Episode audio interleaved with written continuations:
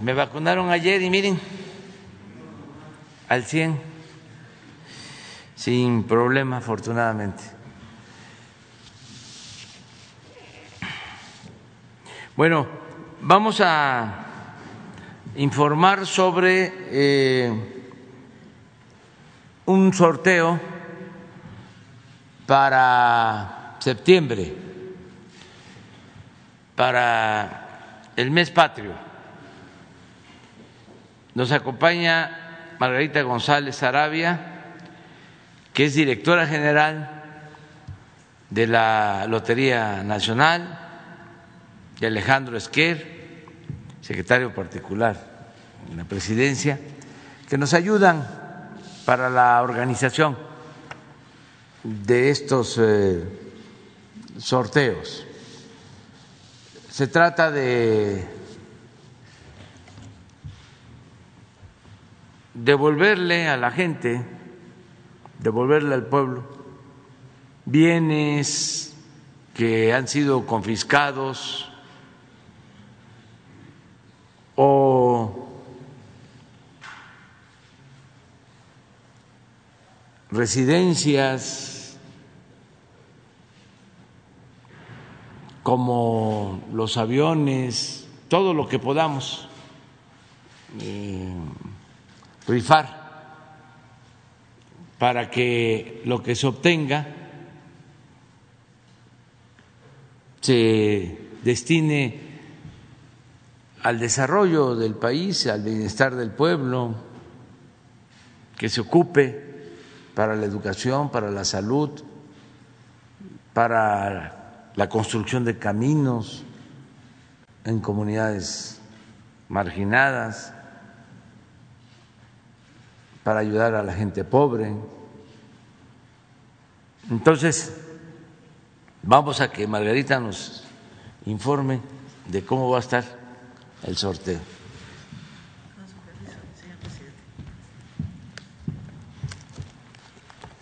Bueno, vamos a informar sobre el gran sorteo especial 248 que tendrá lugar el 15 de septiembre. La Lotería Nacional, eh, de acuerdo al decreto del 9 de marzo del año 2020, en su artículo tercero establece que el objetivo y fin de Lotería Nacional será apoyar económicamente las actividades a cargo del Ejecutivo Federal en el campo de la asistencia pública y social, destinando a ese fin los recursos que obtenga mediante uno, la organización y participación en la operación y celebración a nivel nacional e internacional de concursos y sorteos con premios en efectivo o en especie organizados por la propia institución o por terceros. Es la primera vez que se van a rifar premios en, en especie. Tendremos un total de 22 premios, ocho de la Ciudad de México, cinco de Baja California, dos de Jalisco, dos en Guanajuato, uno en Querétaro, uno en Sinaloa, uno en Morelos y dos en Guerreros, de los cuales son ocho casas habitación, siete departamentos, cinco terrenos, un rancho y un palco en el Estadio Azteca, derecho de uso. El palco en el Estadio Azteca lo consideramos premio especial, va a ser para un solo ganador y tiene una vigencia de uso hasta el año 2065 e incluye el mantenimiento del palco por 10 años.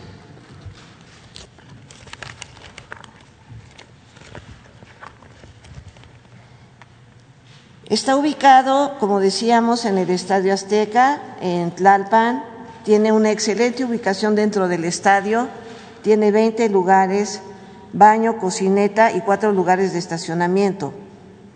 Es el palco A37. Se adquirió en 1984 por funcionarios, cabe decir, de pronósticos siendo que no es una función de pronósticos comprar palcos para el uso de los funcionarios y en la misma línea del presidente de no a la corrupción, se decidió que este palco tenía que ser rifado. Como decíamos, tiene una vigencia de 44 años y el valor total del premio, tanto en especie como en efectivo, es de 20 millones de pesos. Después tenemos un departamento en Acapulco, en la zona dorada, con tres habitaciones, acceso a la playa, alberca, áreas verdes y vista panorámica. Tiene una superficie de 250 metros y el costo es de 11 millones 910 mil pesos. Está junto al mar, tiene entrada al mar de manera directa, alberca de condominio, y está en Playa Dorada en una excelente ubicación. El premio mayor es una casa en el Pedregal de San Ángel con cuatro habitaciones, vestidor, closet, ocho baños, alberca, terrazas y jardín. Está en Jardines de Pedregal, tiene una superficie de tres mil metros cuadrados y una construcción de dos mil metros cuadrados.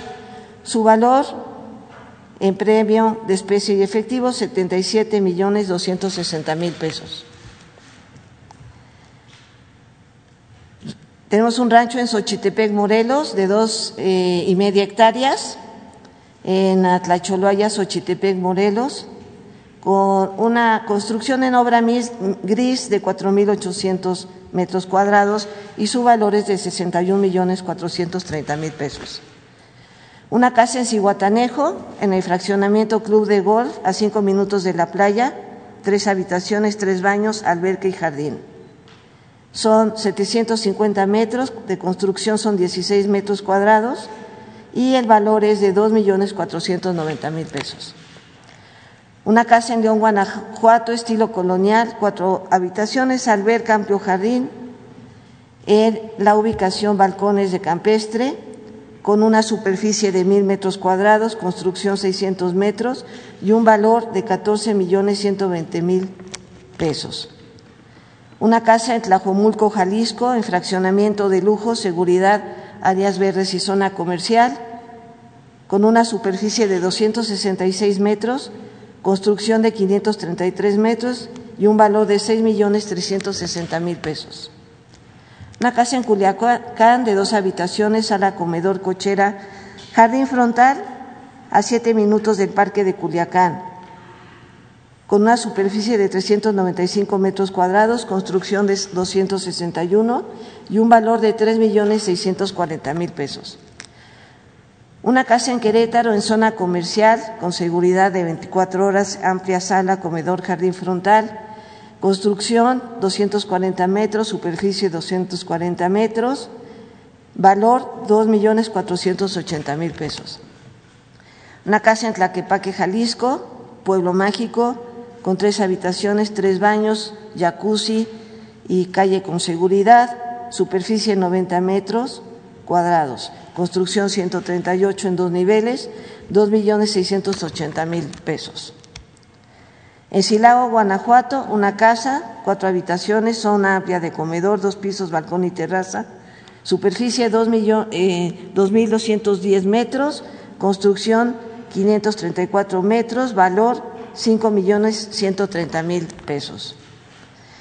Un departamento en la Ciudad de México, en Jardines de la Montaña, de tres habitaciones, tres baños, cocina integral, tres lugares de estacionamiento, con una superficie de 250 metros, un valor total del premio de 14 millones 380 mil pesos.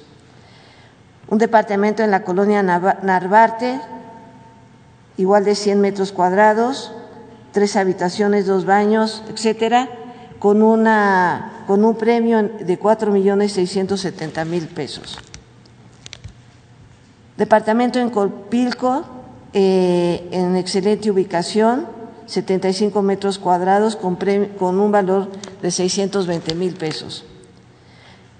En el sur de la Ciudad de México tenemos tres departamentos en el mismo edificio, eh, ubicado en Insurgentes, uno de 3 millones 590 mil pesos, otro también de 3 millones 590 mil pesos y otro de 3 millones 230 mil pesos. Y en Ensenada tenemos cinco terrenos junto al mar en un condominio privada del mar eh, en el desarrollo turístico Puerto Salina, con acceso a la marina y con vista al mar.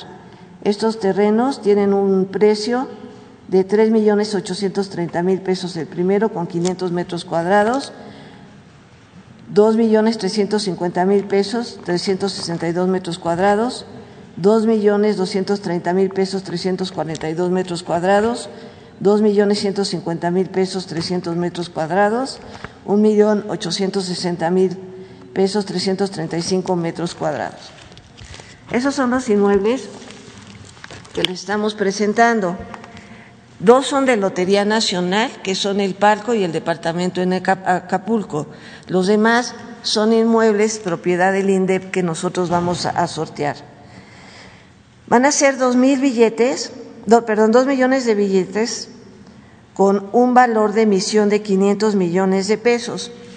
El precio del cachito va a ser 250 pesos, es decir, con 250 pesos pues nos podemos sacar cualquiera de estos inmuebles. Y el derecho de uso del parque. Los premios incluyen los impuestos, y aquí agradezco al Colegio de Notarios que nos está apoyando también en la cuestión de escritura, los gastos de escrituración, también los incluye el premio. No son propiedades nuevas, como bien dice el presidente, son bienes confiscados. En el caso del palco, pues un bien que, no debería de estar ahí. Y este, bueno, pues llamamos a todos a, a comprar los cachitos. Estarán ya a partir del viernes en la zona metropolitana y el lunes próximo ya en toda la República Mexicana. Podrán encontrar toda la información a partir de hoy del sorteo en lotenal.gov.mx. Y cabe señalar, por último, que es muy interesante que el palco se va a sortear y resortear hasta que salga el mismo día 15. Es decir, hay premios que a veces no salen porque no se compró el billete. En el caso del palco, se va a resortear hasta que salga el premio, el premiado y se va a entregar eh, de inmediato al ganador. Así es que, presidente, eso es todo y muchas gracias.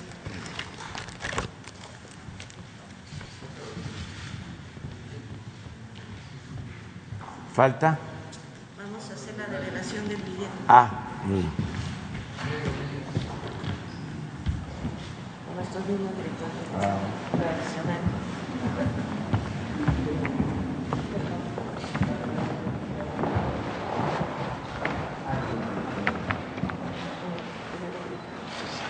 estamos, ¿verdad?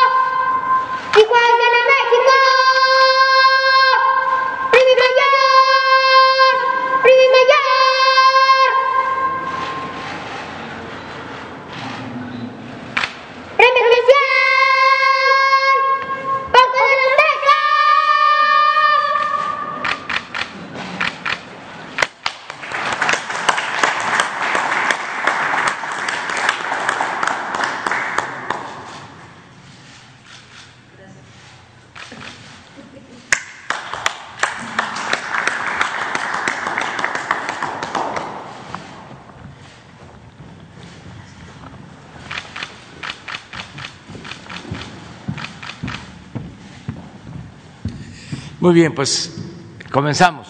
Adelante.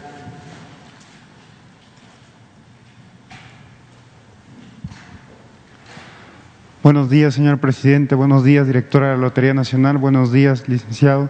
Mi nombre es Diego Cedillo, de Diario Basta, de Tabasco Hoy, Campeche Hoy y Quintana Roo Hoy, de Grupo Cantón.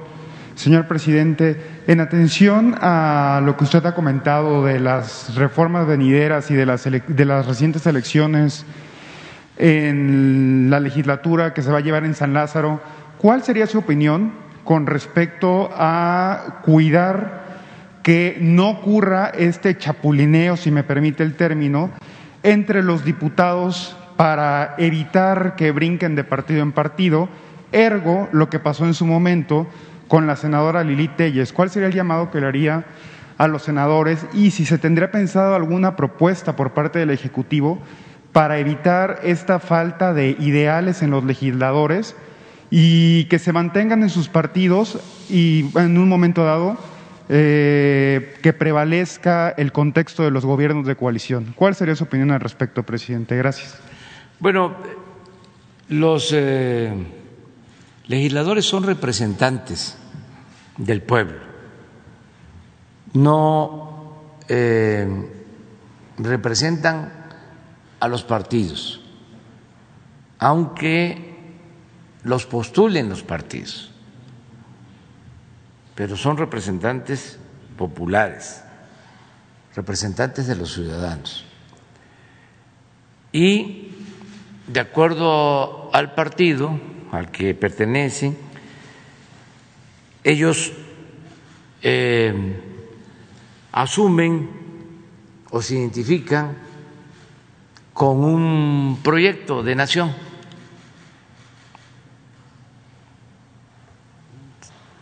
Cuando el ciudadano vota, vota por el candidato, vota por el partido y vota por el proyecto de nación. Entonces los legisladores son libres, no se les puede prohibir que cambien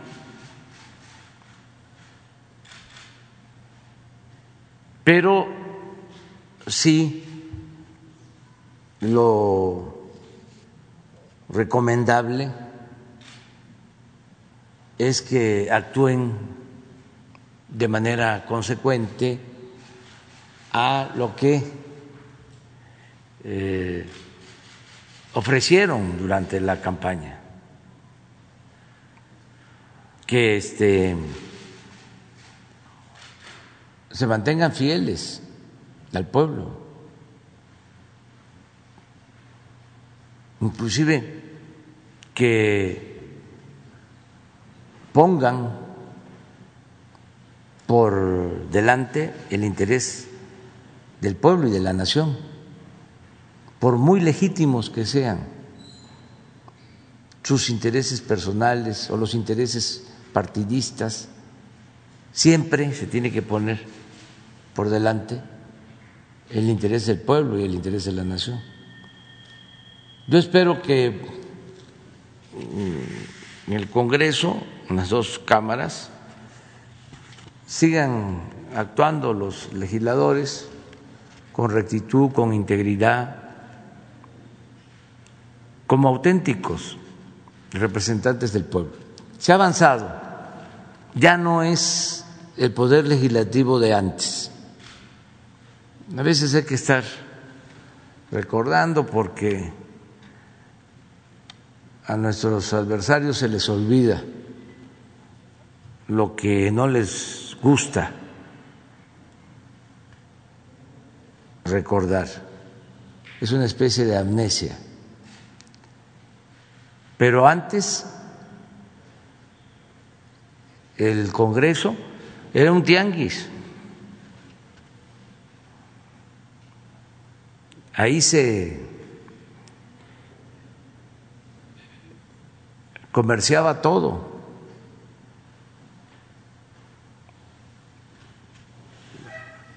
Se intercambiaban los votos, se conseguían los votos por dinero, se compraban los votos. Está demostrado que en el caso de las reformas estructurales se pagó a los legisladores, no a todos, pero está abierto el juicio de cómo lograron votos para que se aprobara la reforma energética.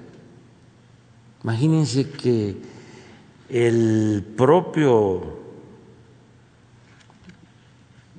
ahora exdirector de Pemex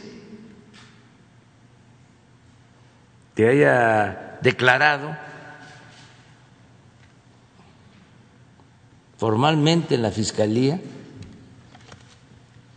de que entregaban sobornos a legisladores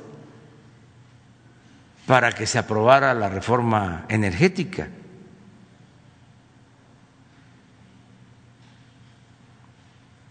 Y eso es una parte, porque habían partidas de moches. Cada vez que se iba a aprobar el presupuesto, repartían, maiceaban.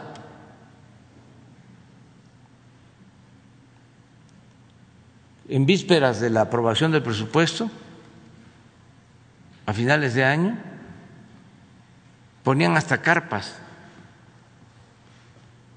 y traían de los estados, de las regiones, comida y bebida para atender a los diputados, para agraciarlos y obtener los votos. Hace poco, no estoy hablando de hace una década o dos o tres, no, no, no, no, no, hace cinco o seis años. A cada diputado le asignaban un presupuesto para que lo repartiera. Entonces, eran moches. Eso ya no se da desde que inició el nuevo gobierno. Los diputados que están por terminar no llevaron a cabo esa práctica, se acabó, y los senadores tampoco. Se envía el presupuesto que tiene que ver con las necesidades del pueblo y ahí se discute y se aprueba, pero no se les da nada a cambio para que voten. Eso ya se terminó, porque no es función de los diputados manejar presupuesto. La función de los diputados y de los senadores es legislar Quien ejecuta es, como su nombre lo indica, el Poder Ejecutivo. Pero para tener el control del Congreso y modificar la Constitución, las leyes, al antojo de los saqueadores, que fue lo que hicieron por más de 30 años. La constitución la adaptaron para saquear. Se legalizó el robo. Por eso la reforma al artículo 27 y todas las reformas que se hicieron para aplicar las llamadas reformas estructurales. Entonces, eso ya no sucede. Y quien traiciona, pues eh, le va muy mal, porque antes hasta se veía normal, hasta se les aplaudía, ahora no. Ahora este, es una vergüenza. Antes era el que no tranza, no avanza.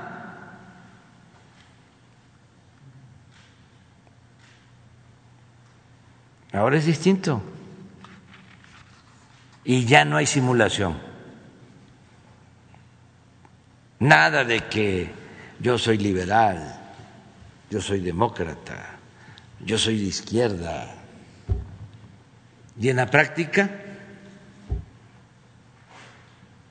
se actúa como conservador, reaccionario, clasista, racista. Estamos viviendo momentos estelares. Es una transformación importantísima para el país.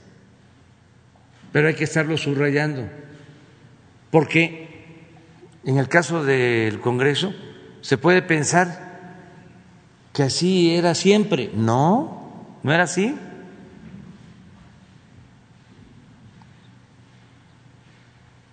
Ahí se billeteaba.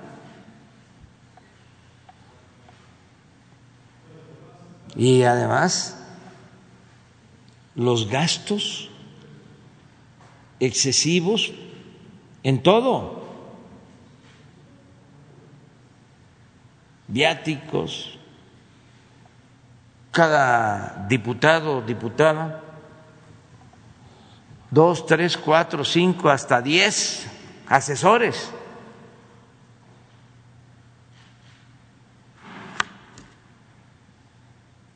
Y boletos de avión y no viajaban en este clase comercial. Iban adelante en el avión como machuchones. Y si tenían que ir a un estado para llevar a cabo una reunión, pues estaban los aviones del gobierno. En una ocasión llamaron a un legislador de gran nivel o de altura que acompañara a otros funcionarios de gran nivel, de bastante altura, a jugar golf. Y le mandaron un helicóptero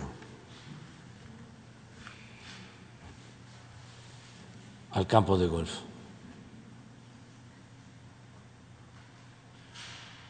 Pero eso no fue en el siglo pasado. Eso fue reciente. Nada más que silencio en los medios de información convencionales.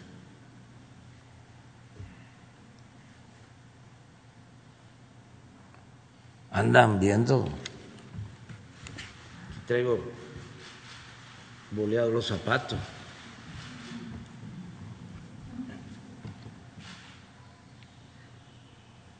¿Cuánto papel sanitario este, se consume en la presidencia?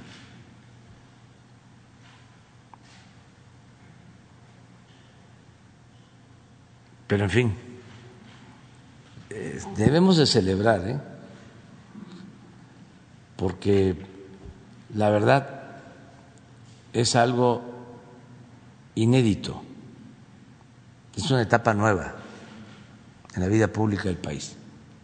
Gracias, presidente. Y ahora, en otro orden de ideas, eh, me gustaría poner un tema sobre la mesa, sobre esta conferencia de prensa que es muy importante para las y los jóvenes. Esto en atención a una conversación que sostuvimos en el programa de discusión del Grupo Cantón con un colega y amigo mío que ha venido a las conferencias de prensa en su momento, Pancho Parra, y abrevamos en el contexto de la salud mental. La salud mental, que es un problema que prevalece en la ciudadanía y particularmente para las y los jóvenes. Incluso tengo entendido en la guía ética vino un apartado con respecto a la salud mental. ¿Y a qué voy con esto?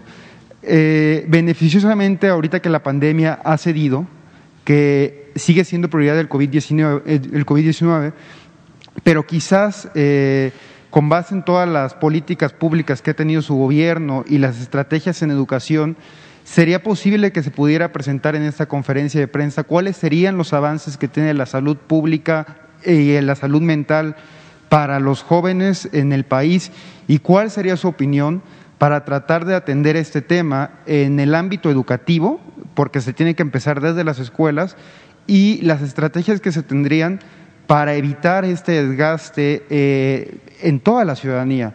Es correcto que los jóvenes tenemos eh, ahorita ciertas presiones, incluso está este estigma que se puede considerar o nos podrían llamar generación de cristal, pero yo creo que con base en, los, en, las, en las opiniones que usted ha dado de no estigmatizar a la gente, de no llamarse ninis, etcétera, ¿cuál sería esta opinión?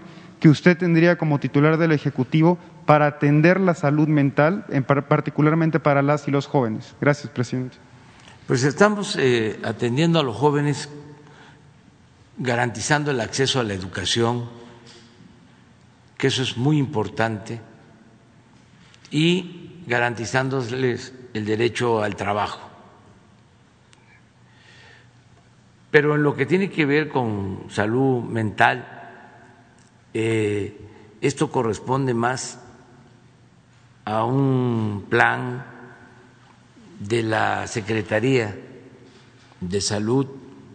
Ellos trabajan sobre esta materia que es muy importante, como tú lo sostienes, pero me gustaría que lo eh, analizáramos, lo preparáramos y se informara sobre lo que estamos haciendo. Lo cierto es que con la pandemia nos dedicamos por entero a enfrentar el COVID. Ya estamos saliendo y ya estamos de nuevo eh, atendiendo mejor todo lo relacionado con la salud, porque era urgente, indispensable enfocarnos atender la pandemia, eh, sin descuidar lo de la pandemia, porque no queremos un rebrote, tenemos que estar muy pendientes. Hay países en nuestra América, en el cono sur, que aún con un porcentaje de vacunación considerable, eh, están creciendo los contagios en la actualidad. Y esto está vinculado con el clima, porque en América del Sur es invierno en algunos lugares. Entonces, nosotros tenemos que protegernos para que en el invierno no tengamos eh, un eh, incremento en el número de contagios. Hay que estar pendiente también de las nuevas variantes. Todo eso lo estamos viendo. Bueno, sin embargo, ya no es lo mismo. No es igual tener en el Distrito Federal una ocupación del 95% de camas, como llegó a estar, a un 5%. Es distinto. Incluso el número de fallecidos, que había una reducción significativa, algo que pues nos da tranquilidad, porque lo más duro, lo más difícil de la pandemia fue el número de fallecidos.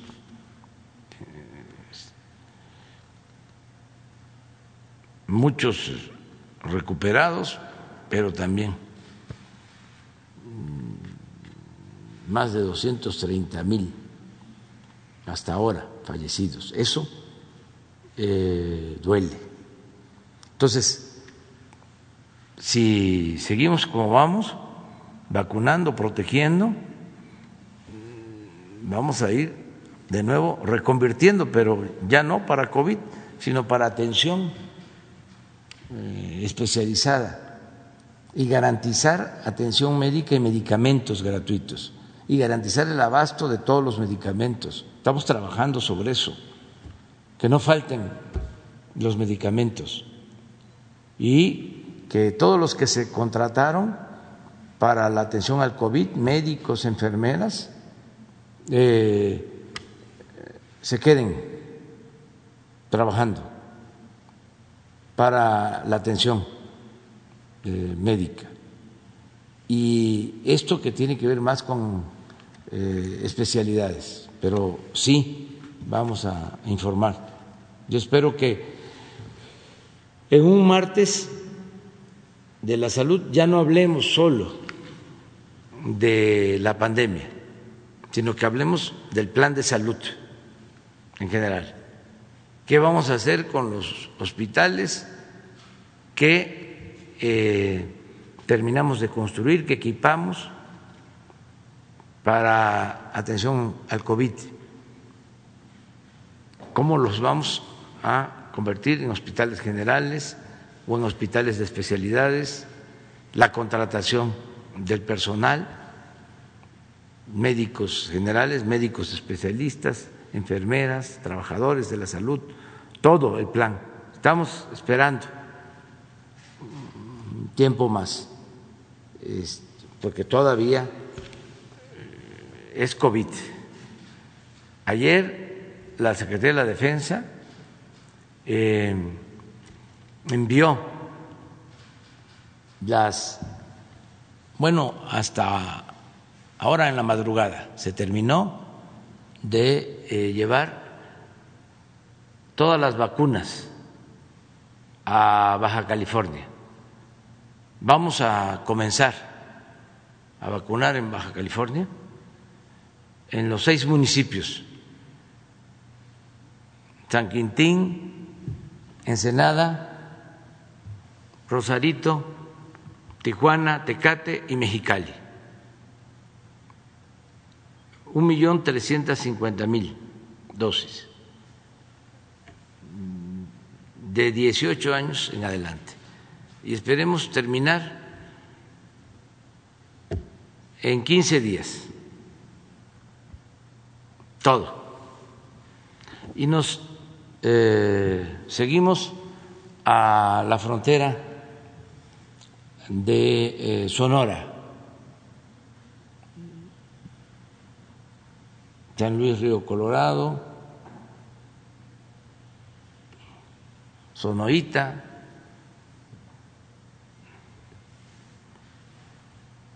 toda la frontera de eh, Sonora. Hasta Agua Prieta, los límites con Chihuahua. Y luego vamos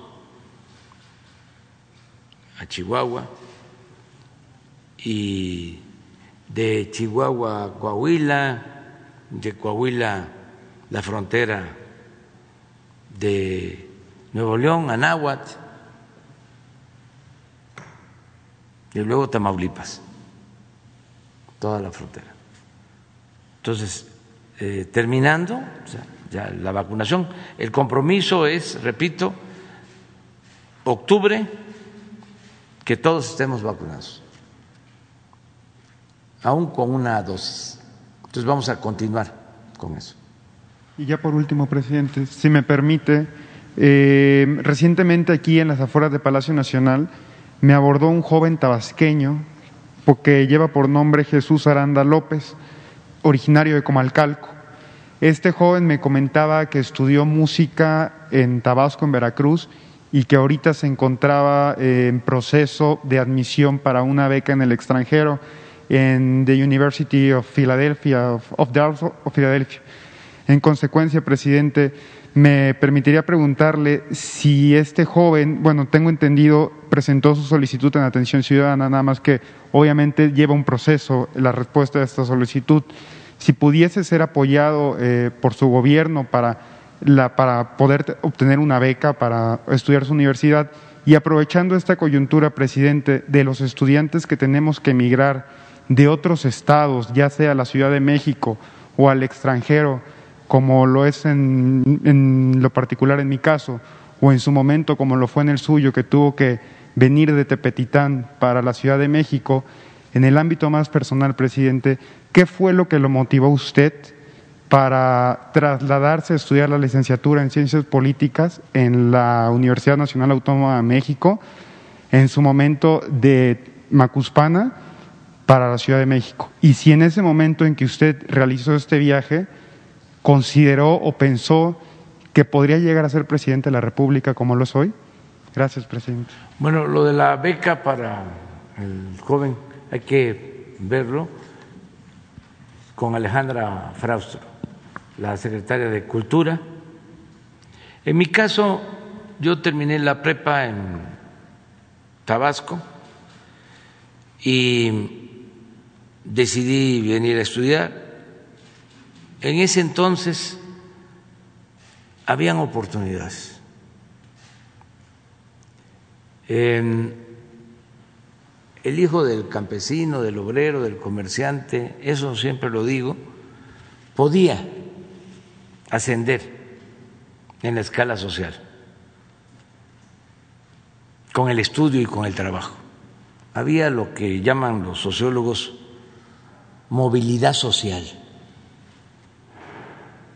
eso desapareció con el periodo neoliberal. No tengo ninguna fijación, ¿eh? pero hicieron mucho daño. Se dedicaron a saquear y eh, le cortaron las alas a millones de mexicanos que no pudieron salir adelante. Por eso eh, muchos optaron por irse a buscar la vida a Estados Unidos. Fíjense la paradoja, ¿no? Los que se fueron, porque aquí no habían oportunidades durante el periodo neoliberal, Ahora son los que nos están ayudando más. Porque lo que nos envían en remesas, lo que envían a sus familiares, significa la principal fuente de ingresos del país. 40 mil millones de dólares y vamos a llegar este año posiblemente muy cerca de los 50 mil millones de dólares. Bueno, ¿cuándo se fueron? Más en el periodo neoliberal a buscarse la vida. Por eso son héroes, son heroínas. Porque imagínense que se hubiesen quedado.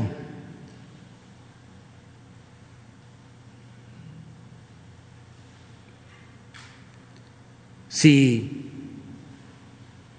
de por sí, durante todo este periodo, se padeció y todavía se padece de violencia, porque no todos tomaron ese camino, otros tomaron el camino de las conductas antisociales. Por eso también creció la delincuencia como nunca en el país.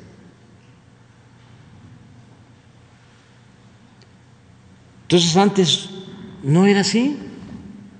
También para que los jóvenes este, lo tengan presente. A ellos les ha tocado vivir en periodos de crisis. Antes, en términos cuantitativos, el crecimiento económico de México llegó a estar durante casi 50 años en 5% anual.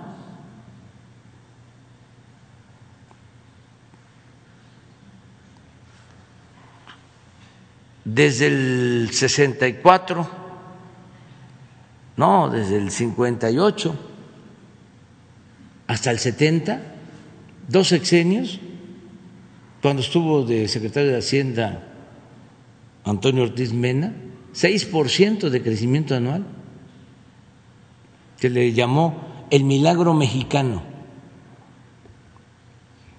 desarrollo estabilizador, sin inflación, sin devaluación, sin endeudamiento. Luego con Echeverría López Portillo aún con desequilibrios macroeconómicos, con devaluación, con inflación, se creció también al 5% anual. Entonces, los de mi generación, de los estados que venimos a a estudiar aquí, pues era una fábrica de sueños, la Ciudad de México, hospitalaria, fraterna, como siempre.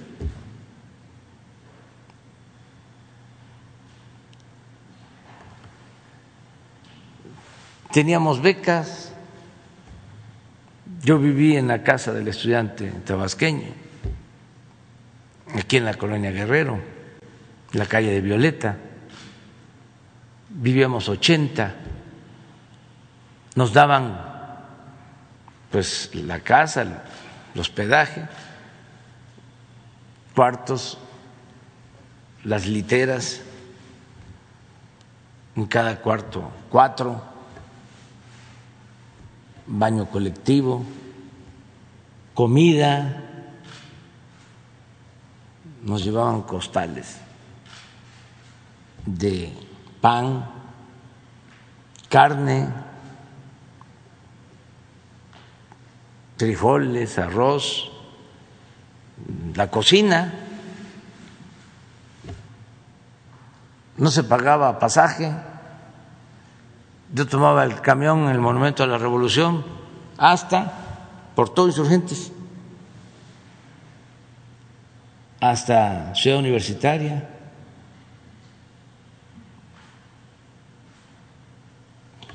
de cada diez que presentábamos examen,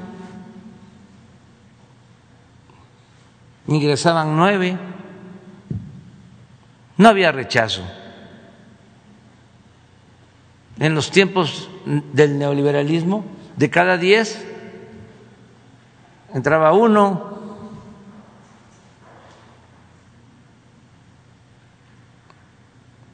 Entonces, ¿qué queremos ahora? que de nuevo haya movilidad social, que todo el que quiera estudiar tenga la oportunidad de hacerlo, que no importe la condición económica, social de los padres, que la educación no sea un privilegio, sino un derecho de todos. ¿Cuándo empezaron? a querer privatizar la educación en el periodo neoliberal.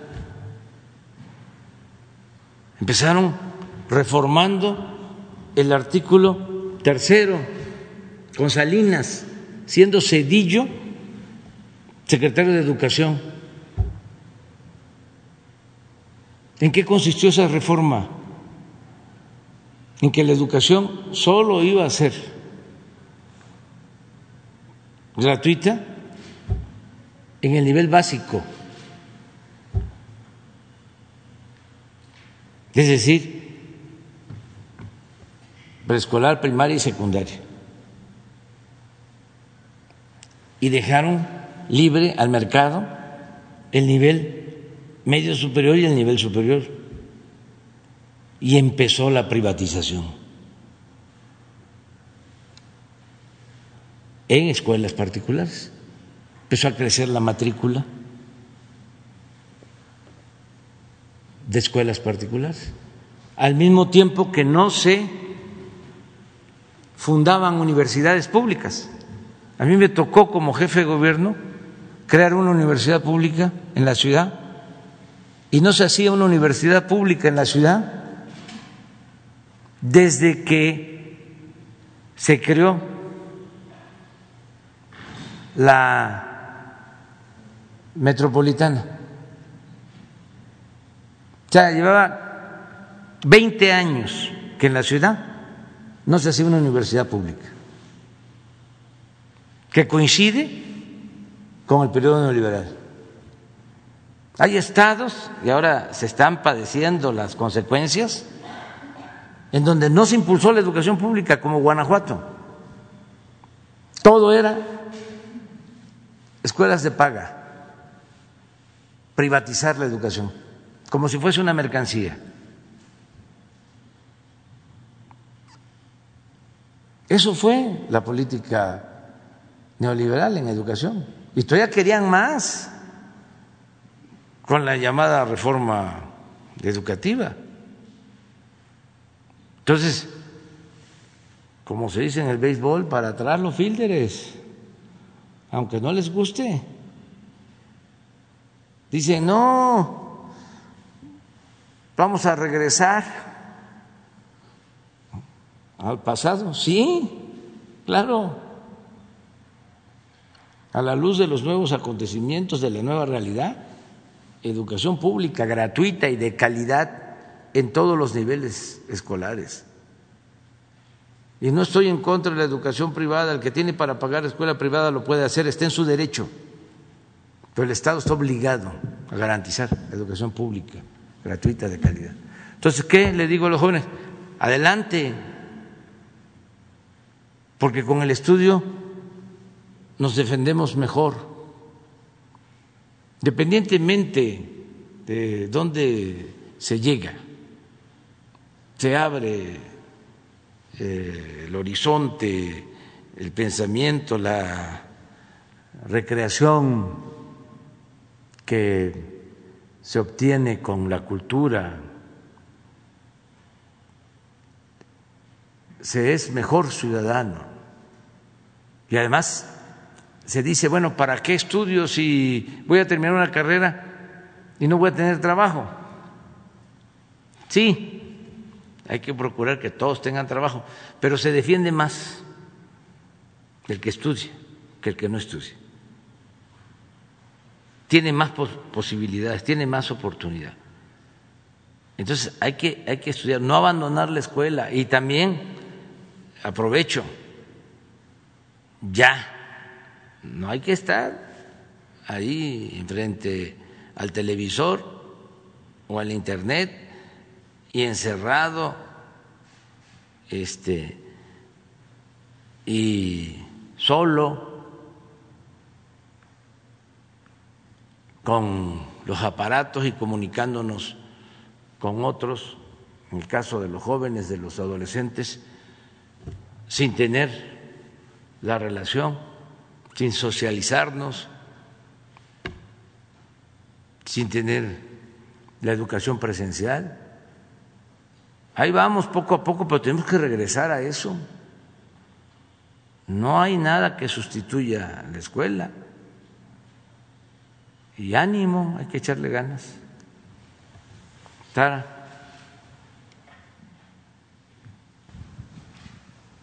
Gracias, presidente. Buenos días. Hablaba justo de la vacunación en la frontera. Yo quisiera preguntarle si se llegó ya a un acuerdo ayer con el secretario de Seguridad Nacional para la reapertura de la frontera porque decía el canciller que quizá eh, dependería del porcentaje de vacunación en las ciudades. Usted habla de que va a ir por, por estado, entiendo. ¿Cómo se reabriría esta frontera ya de manera total? Pues estamos en eso y es un tema que se está abordando. Queremos que se abra la frontera lo más pronto posible. Y por eso también se decidió utilizar estas vacunas para este, aplicarlas en los 39 municipios fronterizos de nuestro país, en la frontera con Estados Unidos. No sé este, cuál fue el resultado. Considero que en muy buenos términos se dieron las reuniones, eh, pero vamos a pedirle al secretario de Relaciones que informe de cómo se avanzó con este propósito.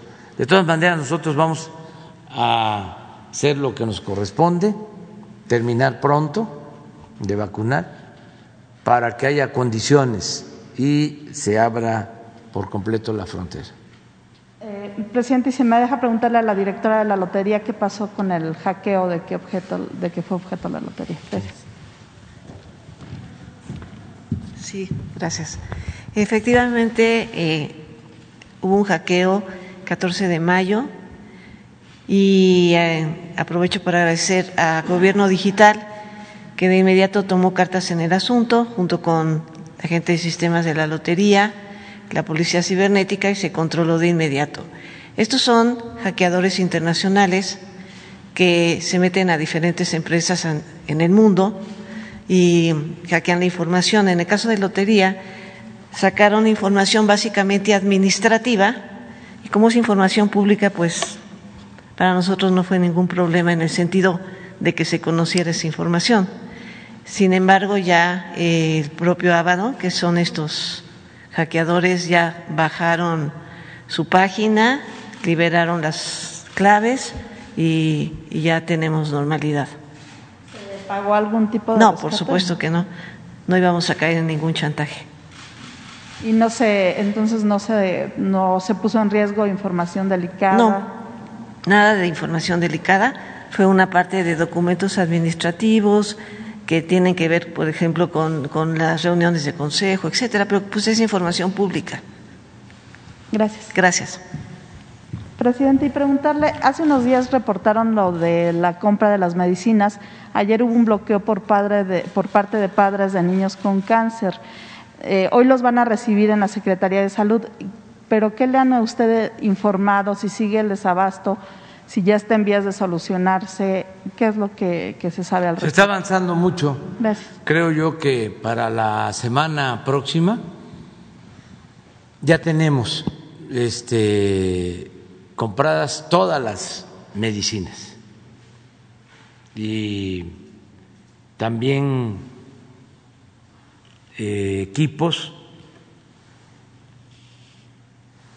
eh, médicos la semana próxima.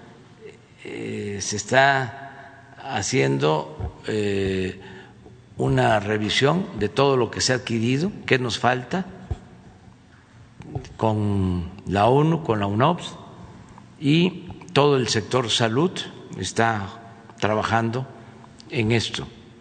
Eh, vamos a informar, creo que la semana próxima ya, este, y bien, se va avanzando. Sí, sí, que estamos este, dedicados de tiempo completo a eso, que lo estamos viendo como algo prioritario, urgente. están trabajando mm, literalmente día y noche. Y eh, consiguiendo todos los medicamentos en el mundo en los distintos países del mundo. No hay ninguna limitación de dinero, es un asunto de abasto también mundial en algunos medicamentos, en algunas claves, pero lo estamos resolviendo.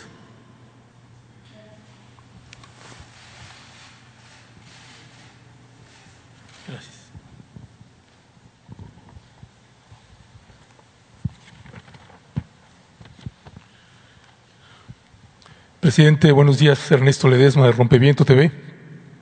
Presidente, el primer tema sería sobre un reportaje que publicamos el día de ayer, que es el litio en México, guerra de cifras. Y el punto que le planteo aquí es esta investigación de este reportaje, investigación realizada por la doctora Violeta Núñez Rodríguez, pues arroja y sorprende mucho la disparidad que hay de las cifras eh, que presenta el gobierno mexicano en comparación con las grandes mineras transnacionales que operan actualmente en el país y en el mundo. Es decir, el Servicio Geológico Mexicano, encabezado por Flor de María Harp, pues presenta una cifra de eh, presencia en litio en México de escasos ochocientos y tantos mil eh, millones, perdón, ochocientos treinta y tantos mil toneladas de litio. Sin embargo, las otras empresas transnacionales, pues las cifras son, se disparan incluso hasta en un mil por ciento o seiscientos por ciento de diferencia o quinientos por ciento de diferencia en comparación con las cifras que se presentan acá en México. Por ejemplo, Maining Technology, pues presenta eh, en sus estudios eh, de, en millones de toneladas probadas en México 4.5 en vez de 800 mil. O, por ejemplo, Ganfel Lithium 8.8, es decir, casi eh, el mil por ciento de diferencia. Bacanora Lithium 5 millones de toneladas, es decir, 600 por ciento más que las cifras. Y esto llama mucho la atención porque al parecer también pues hay una las mineras en México las mineras de litio en México, pues dicen que se le está, eh, no es necesario darle tanta prioridad porque no hay litio en México.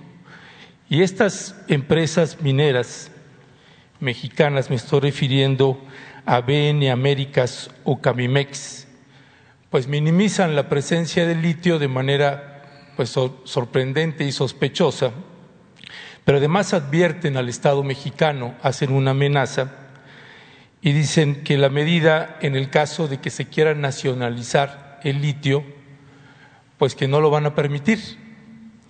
Y básicamente eh, dicen cualquier operación minera de litio administrada por el Estado enfrentará importantes complicaciones técnicas y financieras. Eh, dice BN Américas y además dice en parte de las advertencias, cualquier cambio en la legislación, entiéndase ley minera, ley federal de derechos, ley de inversión extranjera, entre otras, se enfrentaría a impugnaciones legales. Y pues sorprende mucho esta, a estas amenazas que hacen estas mineras al Estado mexicano eh, este tema se lo había planteado cuando estuvo aquí el presidente de Bolivia. Eh, y la pregunta es, presidente eh, Andrés Manuel López Obrador, si usted estaría dispuesto a que la nacionalización del litio se llevara a una consulta popular. Es decir, que es un bien de la nación y que sería importante que las mexicanas y los mexicanos pudiéramos decidir en ese sentido no sé cuál sería su opinión sobre este tema. Sí, este, si hay algo que conviene a la nación, conviene al pueblo y necesite consulta, hay que hacerlo. Este, nosotros estamos por la democracia participativa, pero hay que esperarnos a que tengamos la información completa. Está la secretaria de Economía, Tatiana Cloutier, atendiendo este asunto. Aquí se va a presentar un informe. No se esconde nada y eh, vamos a que los técnicos, a que los científicos mexicanos nos ayuden. Esta investigadora, Harp, yo tengo información de que es una este, especialista seria. Sí, mire, eh, la... O sea, entonces vamos a esperarnos a que tengamos un reporte, pero lo más importante es, nosotros estamos aquí por decisión del pueblo. Entonces no vamos a hacer nada que afecte al pueblo, que afecte a la nación. No nos vamos a dejar robar. O sea, así de claro. Y si es algo benéfico para el pueblo, pues se va a informar y si hay eh, diferencias, el mejor método es el método democrático, la consulta. Vamos a esperarnos y ya resolvemos.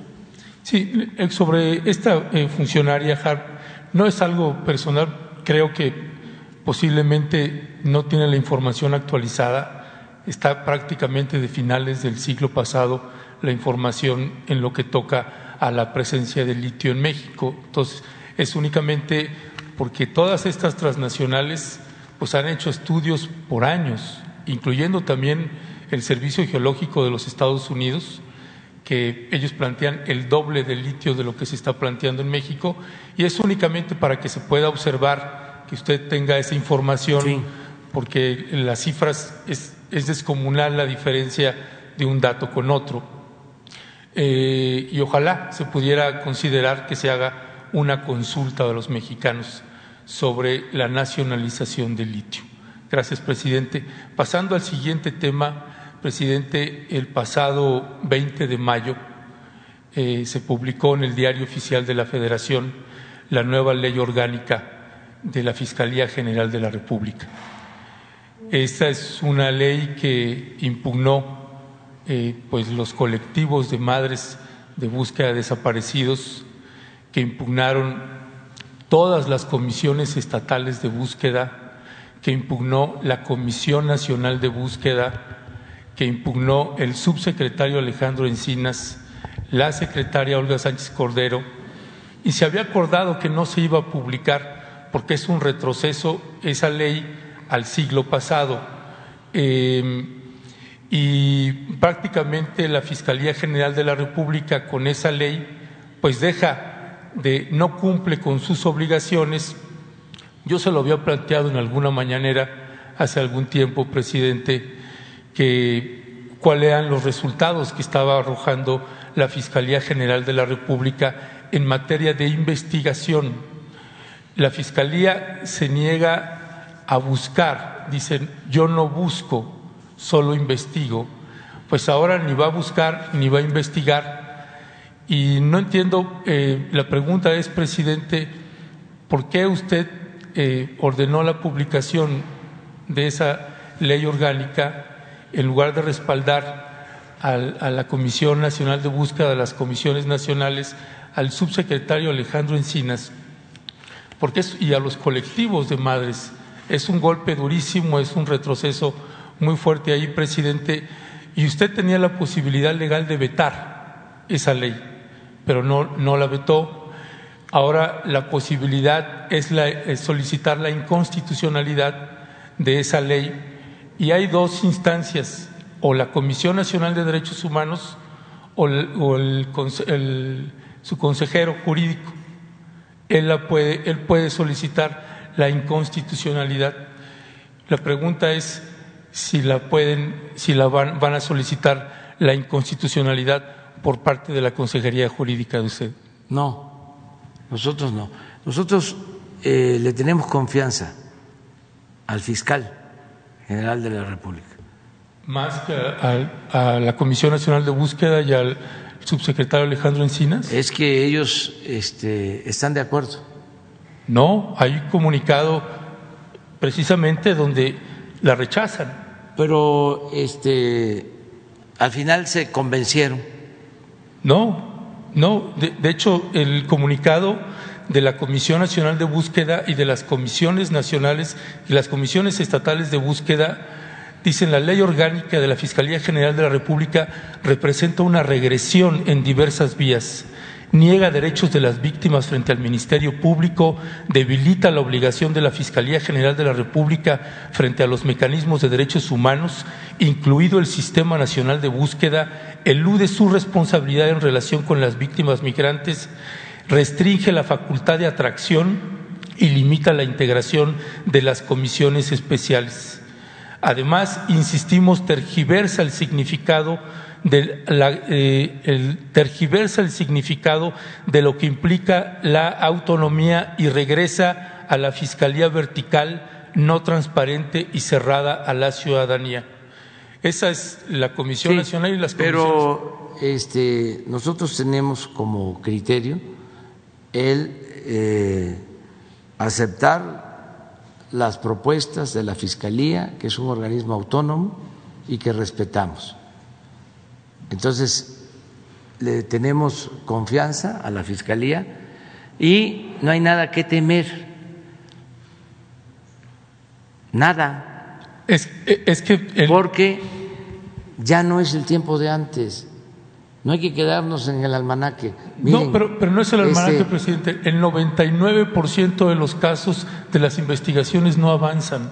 pero tiene el- que ver con la Secretaría de Gobernación. Y vamos nosotros a seguir apoyando. Pero entonces dele dientes a la A la Comisión Nacional de. Búsqueda No. y al subsecretario Alejandro Encinas. No, ya ni me gusta la expresión esa, darle dientes. O sea, ni herramientas, eso. eh, eh, Este, herramientas, presidente, para sí. que puedan hacer las Sí, investigaciones. este, tengamos confianza, ya no es lo mismo. Eso eh, eh, puede generar desconfianzas cuando eh, imperaba un régimen autoritario que masacraba, que torturaba, que desaparecía gentes. ¿Quién es el violador principal de los derechos humanos? Pues tiene que ser el Estado mexicano. Ahí está. Ya no es así. Ese es el cambio. O Pero, sea, pero si es así en las fiscalías, este no, presidente. no, Hay, sigue habiendo muchísima corrupción. no, no, no, no, no, no, no. Pero pruebas. Porque si no nos quedamos también con el discurso que aplicaba para otros gobiernos. Pero Alejandro Hertz es un hombre íntegro. Alejandro Encinas y Carla Quintana también. Igual también, igual, si por eso están aquí.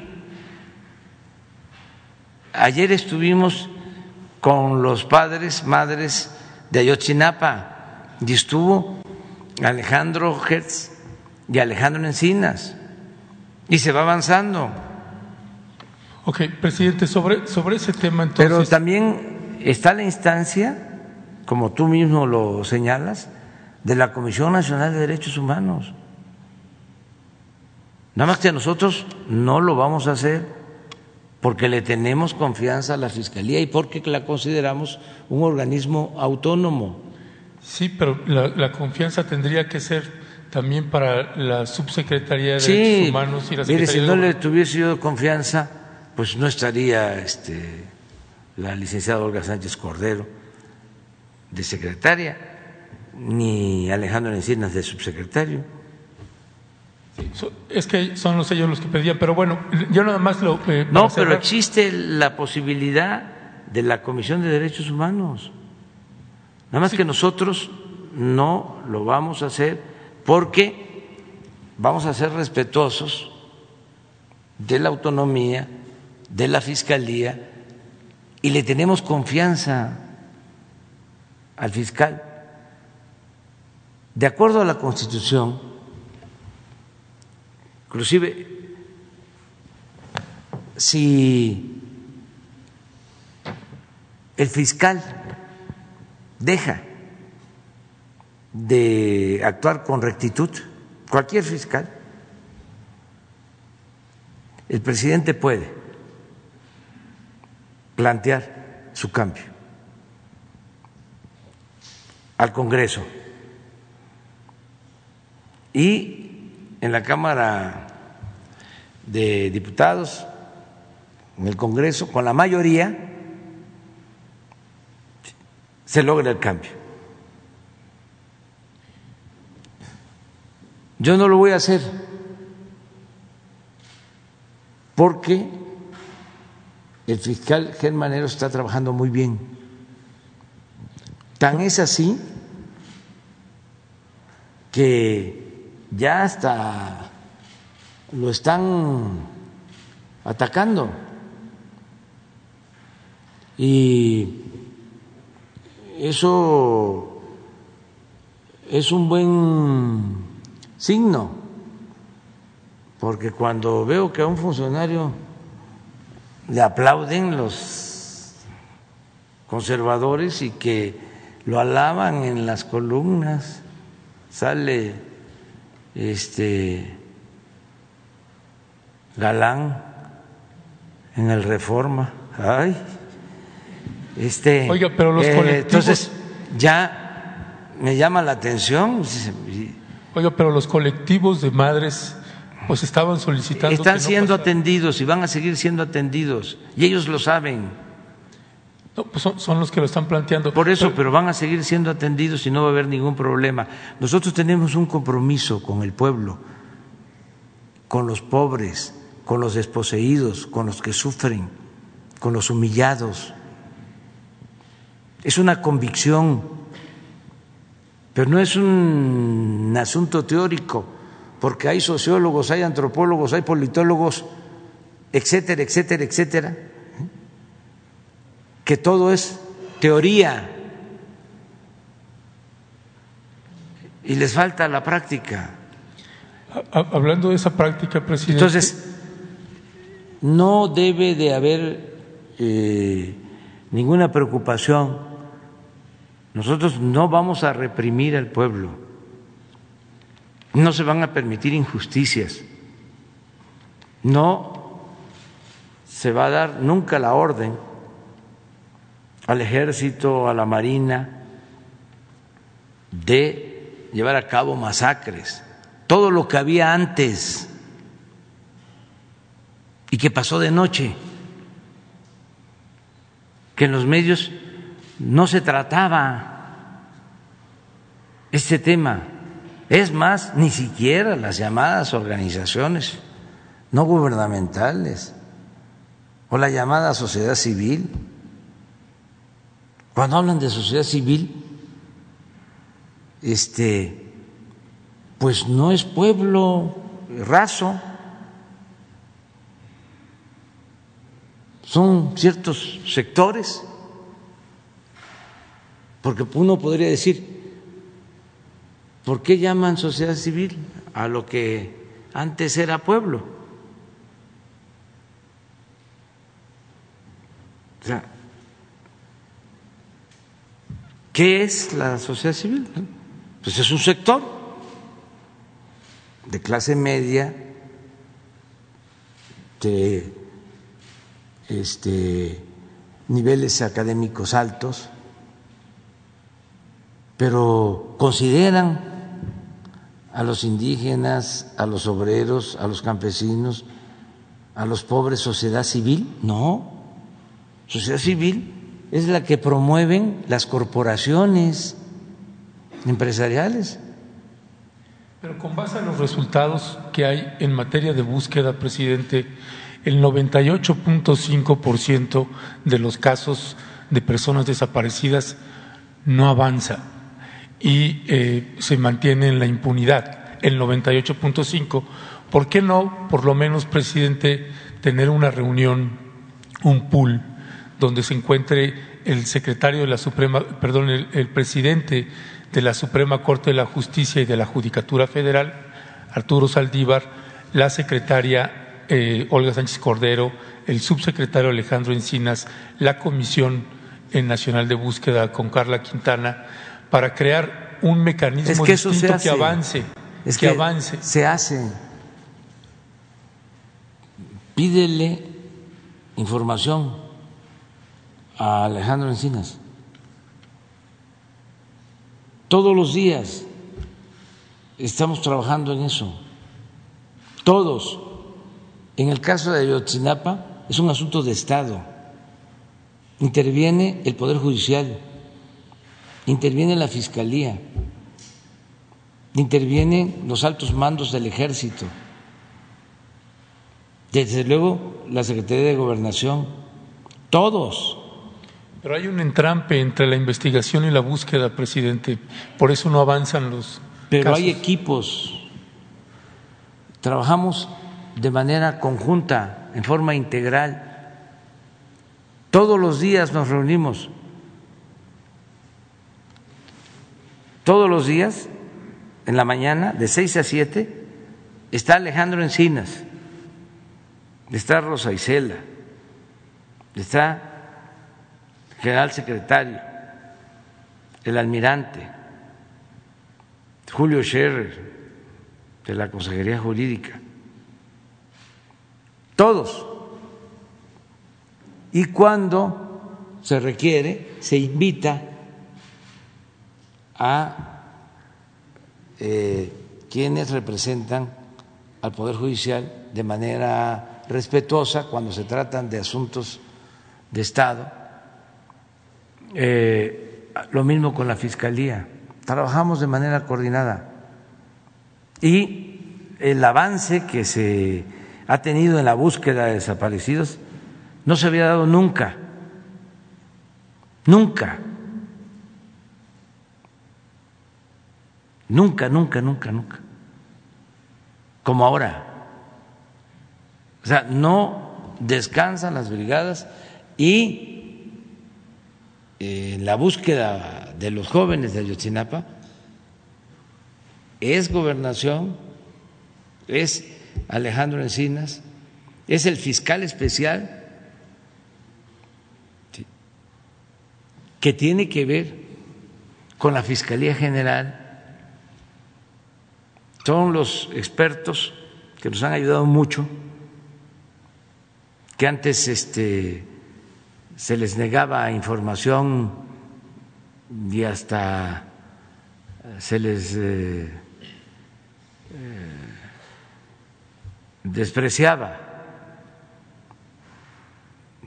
No, ahora todos estamos avanzando y se va avanzando en eso y en muchas cosas y no se permite la impunidad. Pero no es un asunto solo de, a ver, ¿a quién le compete esto? O esta es una función mía, porque si no la hago yo, no hay garantía de que haya justicia. No, aquí no hay nadie que no tenga vocación justiciera. Y lo vemos y que no este, le importa el pueblo que no le tiene amor al pueblo, y caminando joven a otra cosa. Voy a, voy a entregar el, micrófono, este presidente, nada más señalarle como comentario final que Ayutla sigue sin agua, que Aldama siguen con los disparos y eh, que ya se llegó a un acuerdo con el caso de la primera ejecución extrajudicial eh, cometida por el ejército el día de ayer en la tarde-noche. Se me informó, estuve aquí, se retiró el plantón que estaba aquí de don Raúl III y su esposa y eh, por vez primera reconoce el ejército esa ejecución extrajudicial y eso es por lo menos un aliciente que su gobierno pues reconozca eso porque hay una historia ahí con el ejército y esas son historias que no queremos que se repitan. Gracias, presidente.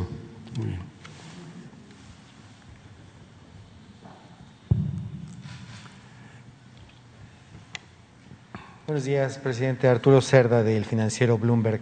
Hoy la edición impresa del financiero ah, trae un adelanto del dictamen que presentará en unas horas DNB, la empresa contratada por el gobierno de la Ciudad de México para eh, analizar el colapso en un tramo de la línea 12. Básicamente habla de seis puntos que han podido establecer sus especialistas, soldaduras de pernos eh, eh, defectuosas, porosidad y falta de fusión en los pernos y la trave, falta de pernos en las traves, diferentes tipos de concreto utilizado, deformación en las traves y patines y las almas que las forman, rotura de almas en las traves y los perfiles de ángulos y placas de conexión. El dictamen pues enfila algunas conclusiones, algunas líneas de investigación a seguir y básicamente es eh, si el diseño fue el apropiado para el sistema de la línea 12, si se cumplieron con los materiales de construcción, con lo requerido para el diseño, si se cumplió con la ejecución de la construcción, eh, con lo requerido justamente en el diseño y si eh, pues hay además posiblemente otros, otros temas que investigar. Si esto se confirma en unas horas más, ¿cuál sería la postura de su gobierno? ¿Hacia dónde tendría que apuntar la eh, investigación y la, el deslinde de responsabilidades? Bueno, tengo entendido que hoy va a dar una conferencia de prensa a la jefa de gobierno y va a entregar el dictamen. ¿Por qué no esperamos? Ella va a informar. En general, yo puedo decirles que son dos eh, vertientes, aun cuando se trate del mismo caso. Una es el castigo a los responsables, quienes este, resulten responsables. Y la otra tiene que ver con la construcción de la línea y la eh, rehabilitación que debe de hacerse. Yo le informé a la jefe de gobierno, porque aquí lo externé, de que nosotros vamos a ayudar para que lo más pronto posible se restablezca la línea, porque es un servicio muy importante para la gente, independientemente de la cuestión judicial que debe de atenderse. Nosotros vamos a ayudar porque lo que queremos es que pues eh, pobladores de Chalco y de Iztapalapa y de Tláhuac puedan eh, tener ese servicio lo más pronto posible. Y vamos a ayudar. Y vamos a esperar a lo que hoy este, dé a conocer la jefa de gobierno, que cuenta con todo nuestro apoyo, con todo nuestro respaldo. Además del apoyo económico, eh, que seguramente será importante para poder rehabilitar lo antes posible y que se vuelva a dar servicio en esta línea 12 del metro, ¿qué otros apoyos estará usted ofreciendo a la jefa de gobierno para salir de esta circunstancia en lo político? Todo, todo, todo, todo mi apoyo y mi respaldo también porque los adversarios nuestros se han lanzado con todo. En este caso, bueno, hasta el New York Times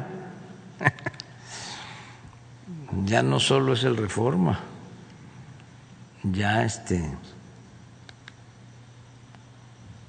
subió de nivel. Entonces, hay desde luego pues una eh, estrategia politiquera, se usó en vísperas de la campaña para afectar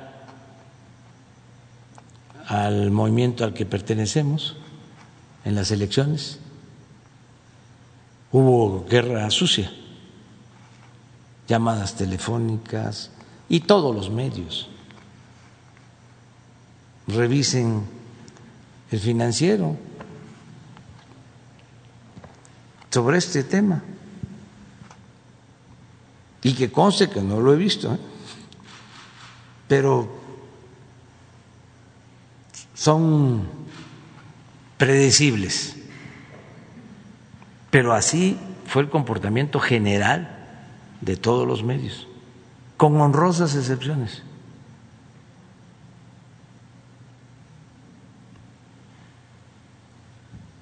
Entonces, vamos a apoyar.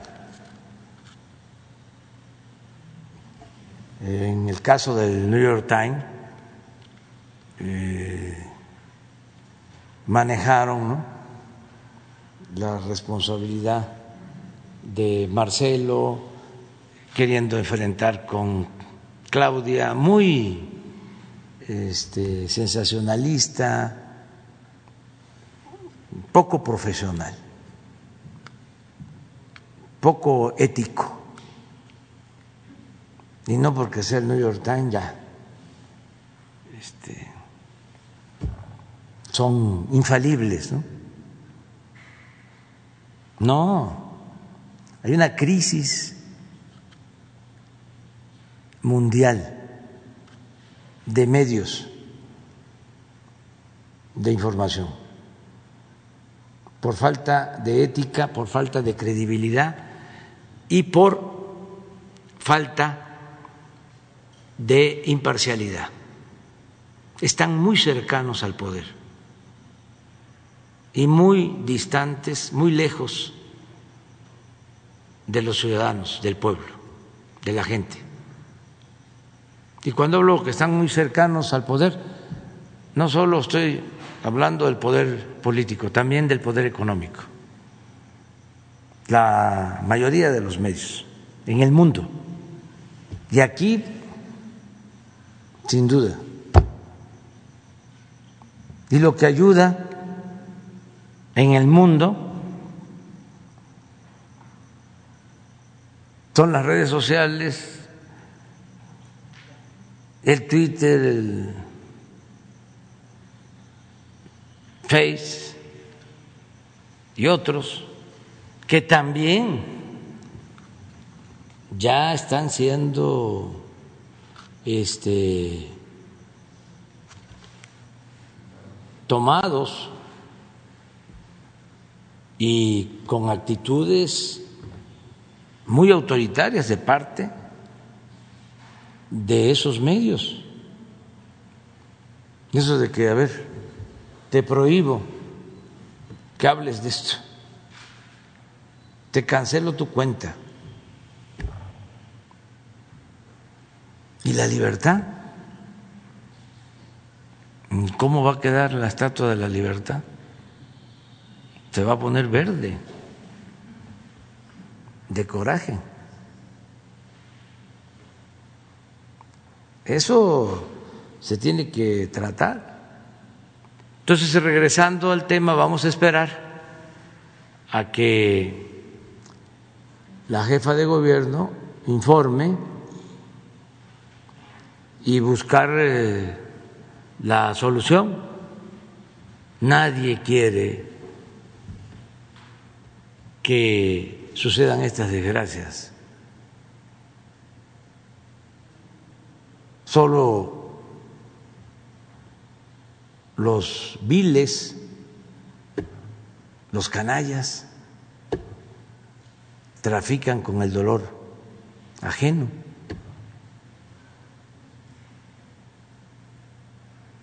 Estamos en decadencia, pero afortunadamente hay todo un proceso de transformación. O sea, eh, se está terminando, está concluyendo un periodo decadente, que es más que una crisis,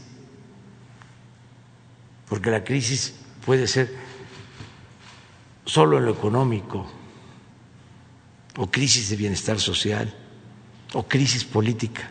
No.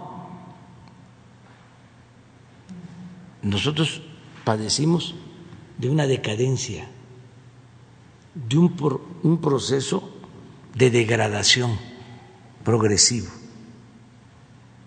que afectó todos los órdenes de la vida pública, lo económico, lo social, lo moral, lo político. Por eso era indispensable la transformación. ¿Cómo se enfrenta una decadencia? ¿Cómo se enfrenta un proceso de degradación progresiva? Con una transformación. Nada más. Y una transformación no significa más de lo mismo. Significa romper el molde viejo y construir entre todos una nueva forma de hacer política, una nueva política económica, una nueva convivencia en lo económico, en lo social, el fortalecimiento de valores culturales, la creación de una nueva corriente de pensamiento que no esté enfocada solo a buscar el bienestar material, sino que busque también al mismo tiempo el bienestar del alma. Eso es lo que se está auspiciando.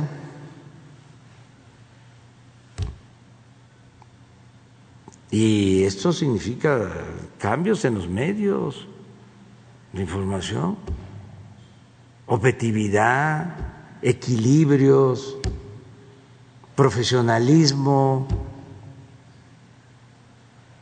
No hay artículos, notas, reportajes equilibrados, todos tendenciosos. Esto solo se veía, repito, en la época en que emprendieron la campaña contra el presidente Madero.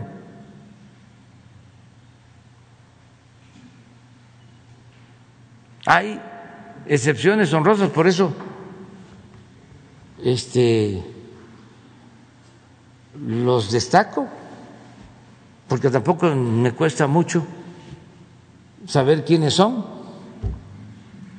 Son muy pocos, se cuentan con los dedos de las dos manos.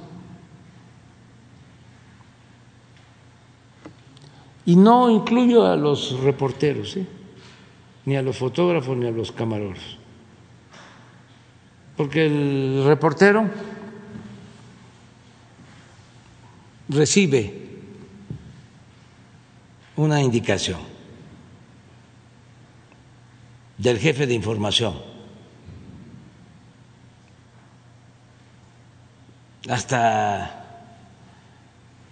les dictan las preguntas. Y luego, si no les gusta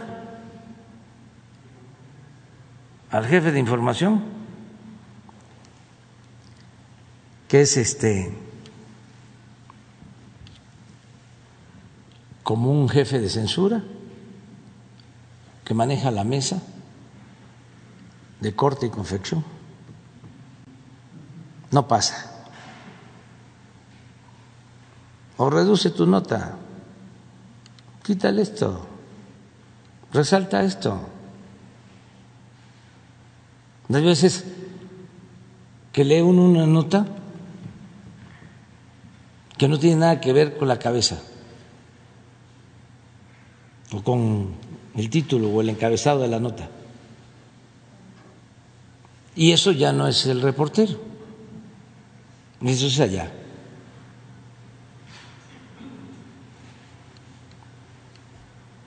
Donde están este,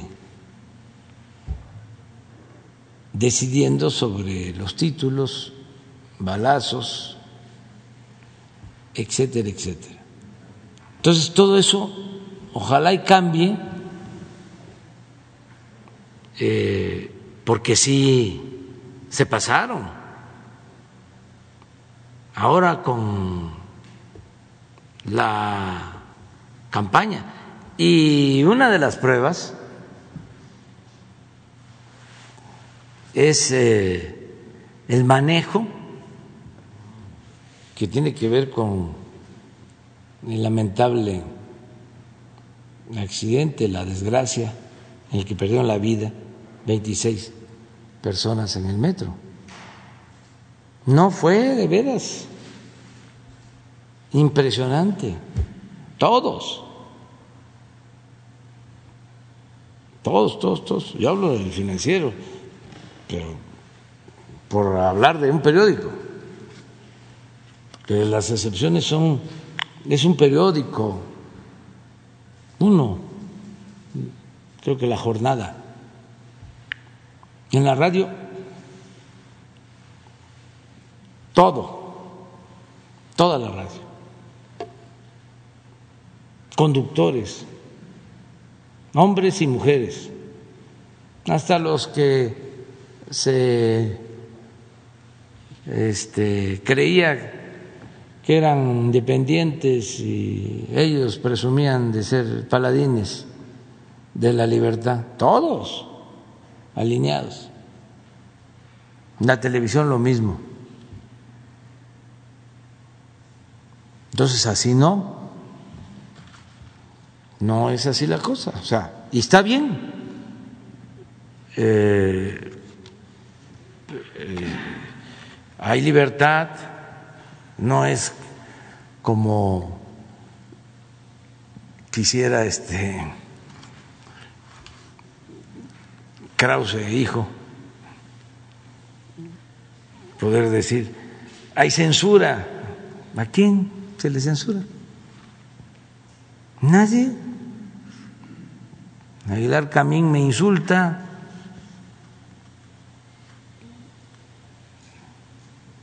¿Quieren ver cómo me insulta? ¿No tienes ahí el, la conversación de Aguilar Camín? ¿Eh? No, la de Aguilar Camín donde está insultándome. Y es el jefe de uno de los grupos de la intelectualidad orgánica. ¿Y ustedes creen que ya por eso vamos a investigar? A ver,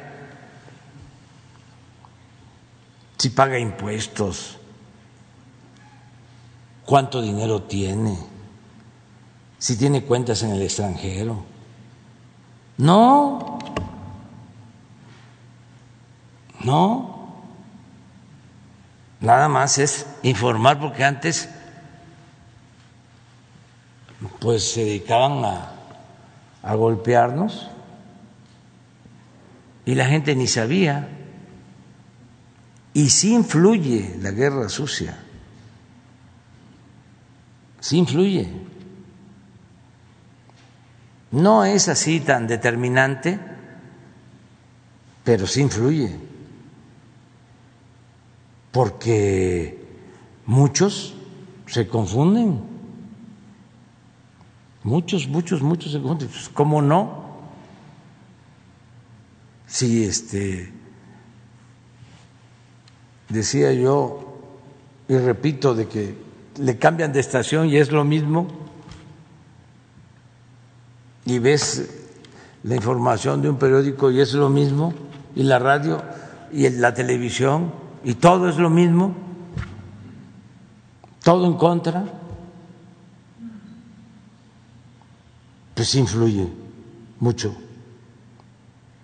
Este, es este hasta eh, agresivo, pues, o sea, somete, es autoritario,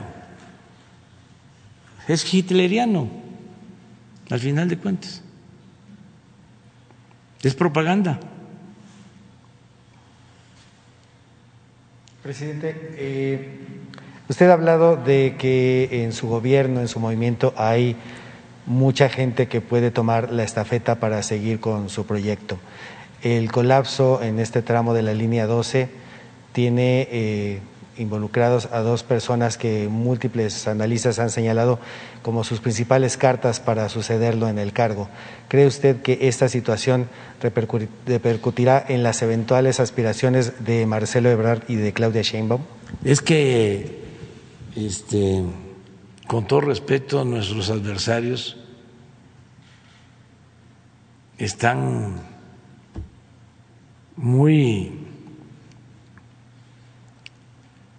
menguados.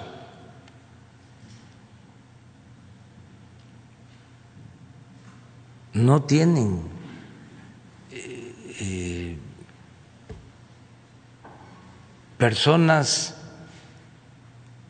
con prestigio, no tienen gente honesta, no tienen gente íntegra,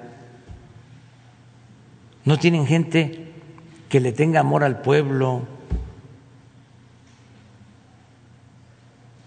Vean quiénes ganaron aquí con la Alianza Conservadora. La gente ni siquiera supo por quién votó. Son impresentables.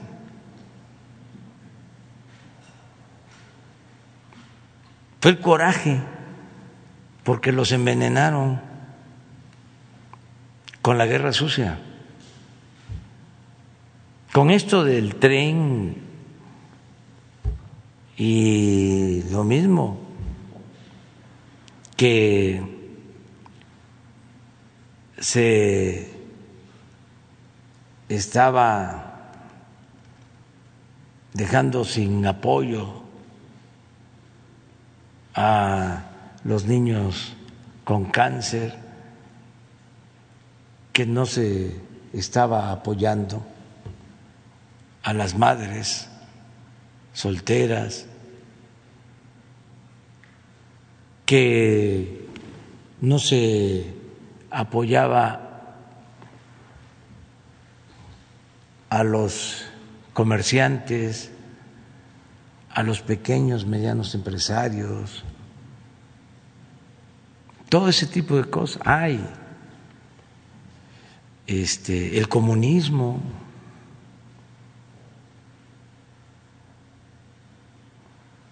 Y otras cosas que este cómo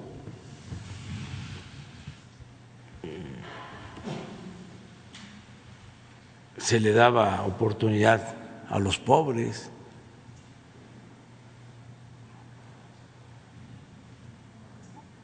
cómo se atendía a los ninis, se les daba dinero a los ninis.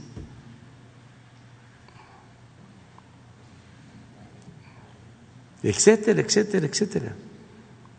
Todo bueno porque pues, el gobierno estaba hecho, ya lo hemos planteado muchas veces, para servir a una minoría todos este, sacaban dinero del gobierno, robaban los intelectuales orgánicos. Bueno, imagínense, este, Aguilar Camín hace una revista y tira, no sé, diez mil ejemplares y el gobierno le compraba nueve mil.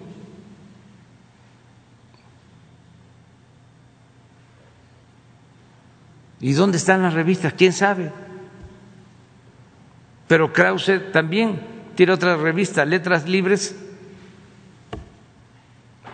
que para ellos la libertad es como la libertad del zorro en el gallinero. Esa es la libertad que quieren. Y también le compraba el gobierno toda la edición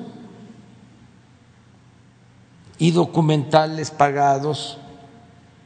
Bueno, les pagaban cursos de capacitación para el personal del gobierno y ellos dominaban en todo. Pues por eso tienen a cientos y a lo mejor a miles de seguidores, investigadores, sociólogos, antropólogos, pintores, poetas, literatos, todos, como en el porfiriato, que toda la intelectualidad estaba cooptada.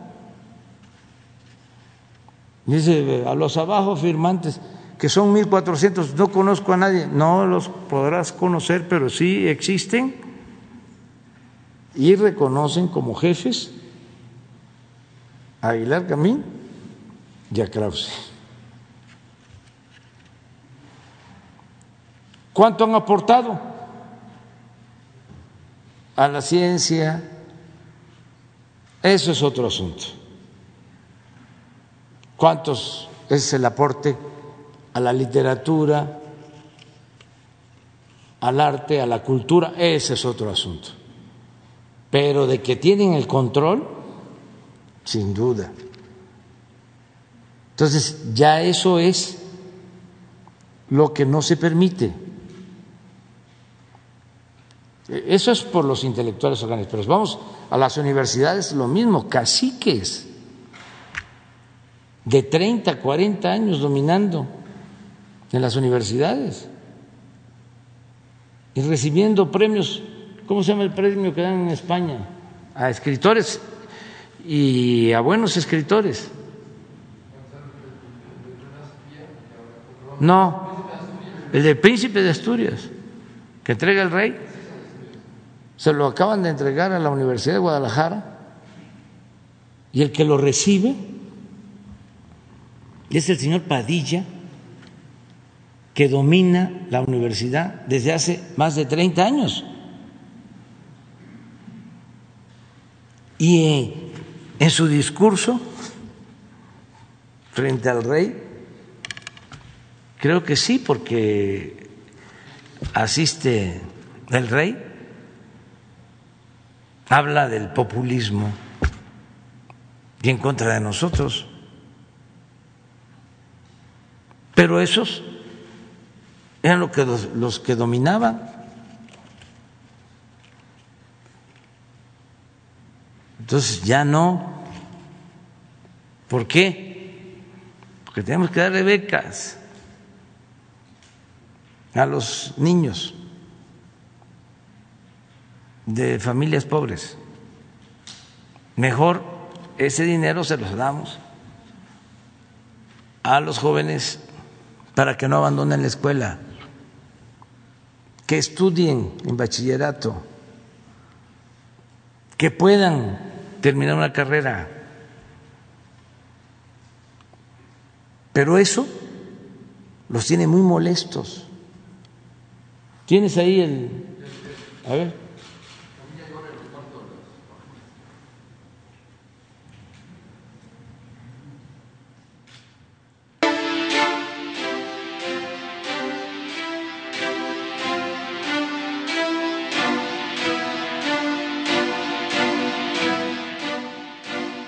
Quisiera tomar, que tomemos nota de que estamos frente a un proyecto revolucionario y que cuando uno entiende eso, todas las estupideces que hace adquieren una lógica impecable.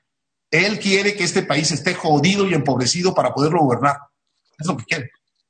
Yo creo que no es el momento de la revocación del mandato ya para López Obrador, porque en este momento te lo podría ganar y podrías estarle dando a él un instrumento político que le urge tener en este momento.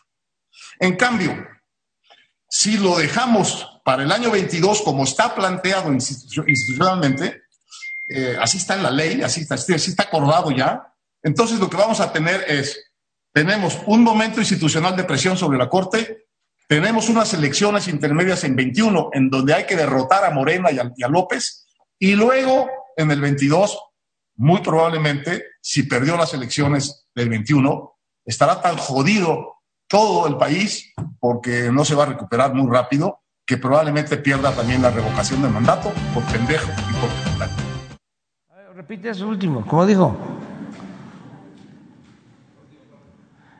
Así, no se puede, este, ¿cómo se llama eso en cámara lenta?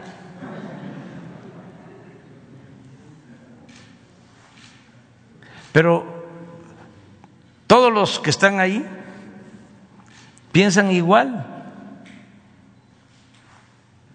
Miren, puro científico. Eh, así está en la ley, así está, así está acordado ya.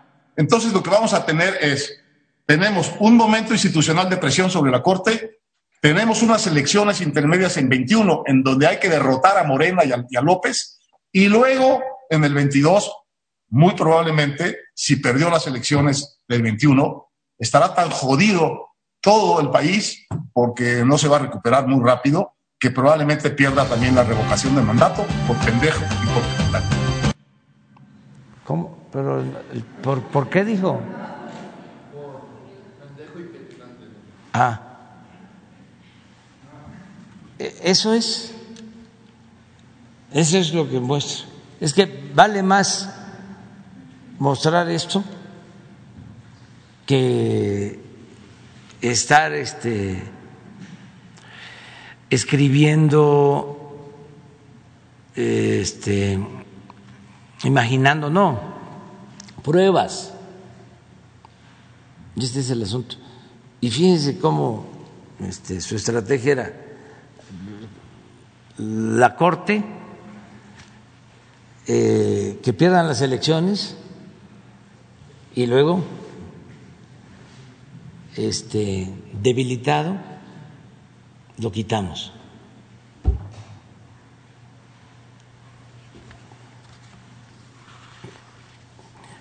No, este, no les ha funcionado su estrategia ni les va a funcionar. Pero van a seguir y tienen derecho a hacerlo. Tienen derecho eh, a hacerlo más que este la gente debe de saber. Y no sé quiénes eh, quiénes son los que estaban ahí.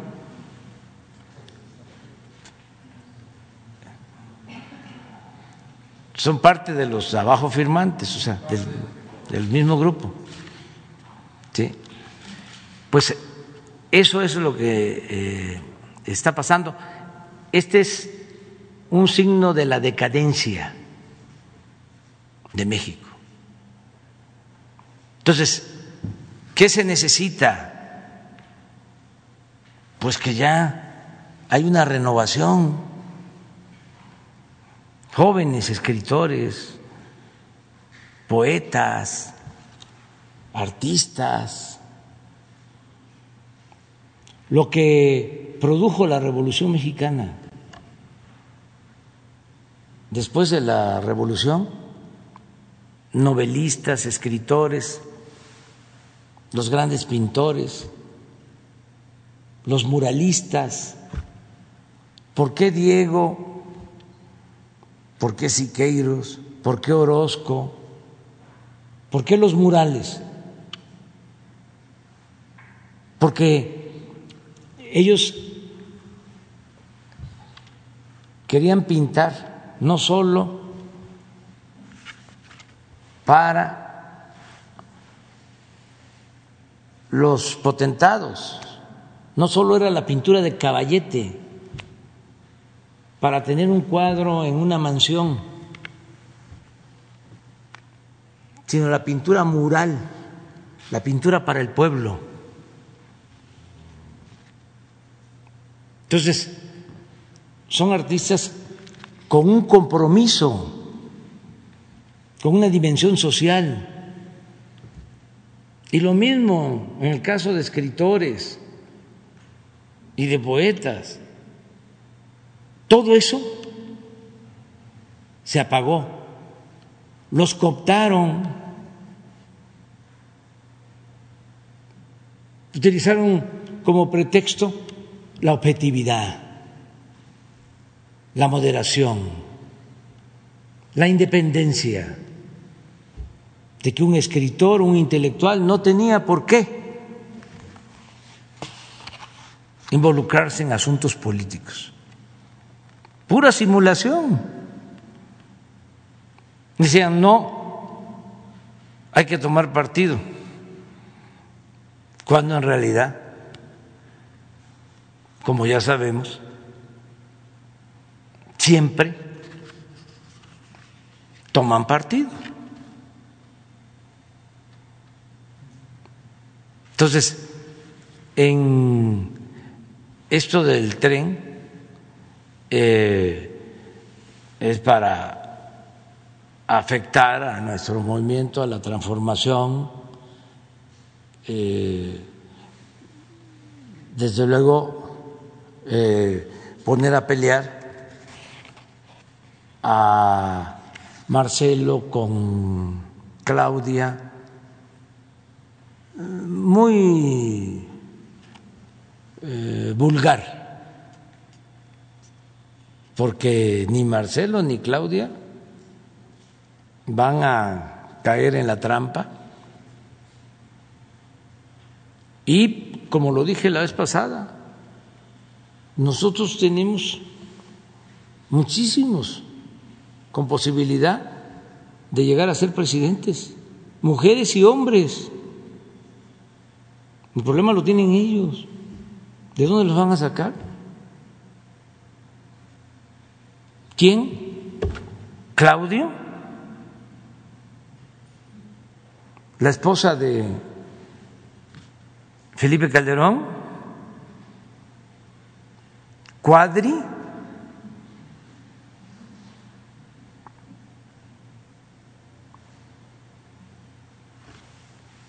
¿Va a regresar Diego?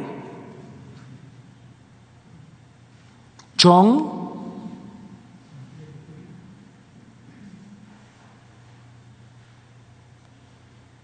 ¿Quién?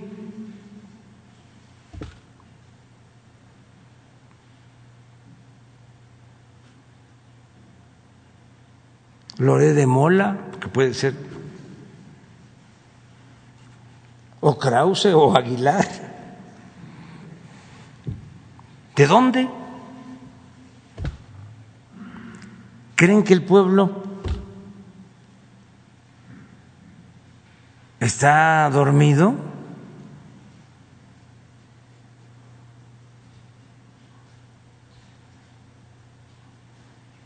Van a acercar un personaje famoso.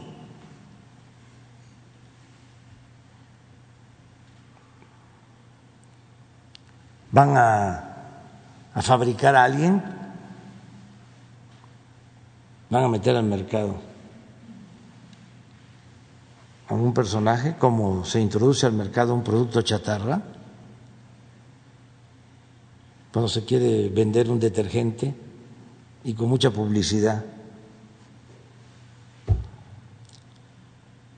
Se engaña de que es el que acaba con lo sucio, con la cochambre o el cochambre. Ya no, ya no, no quisiera yo estar en sus zapatos, pero que le echen ganas, sí se puede. Además, vivimos en una democracia y hay libertades. Y el pueblo es el que va a decidir. Pero pensaban de que iba a ser fácil. Ah, no, en la intermedia ahí.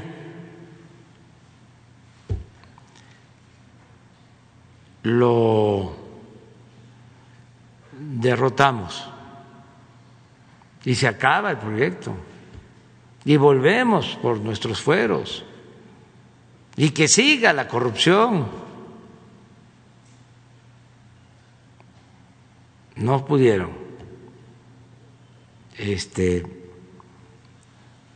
ojalá y ellos vayan entendiendo de que son otros tiempos y que ya no se permite robar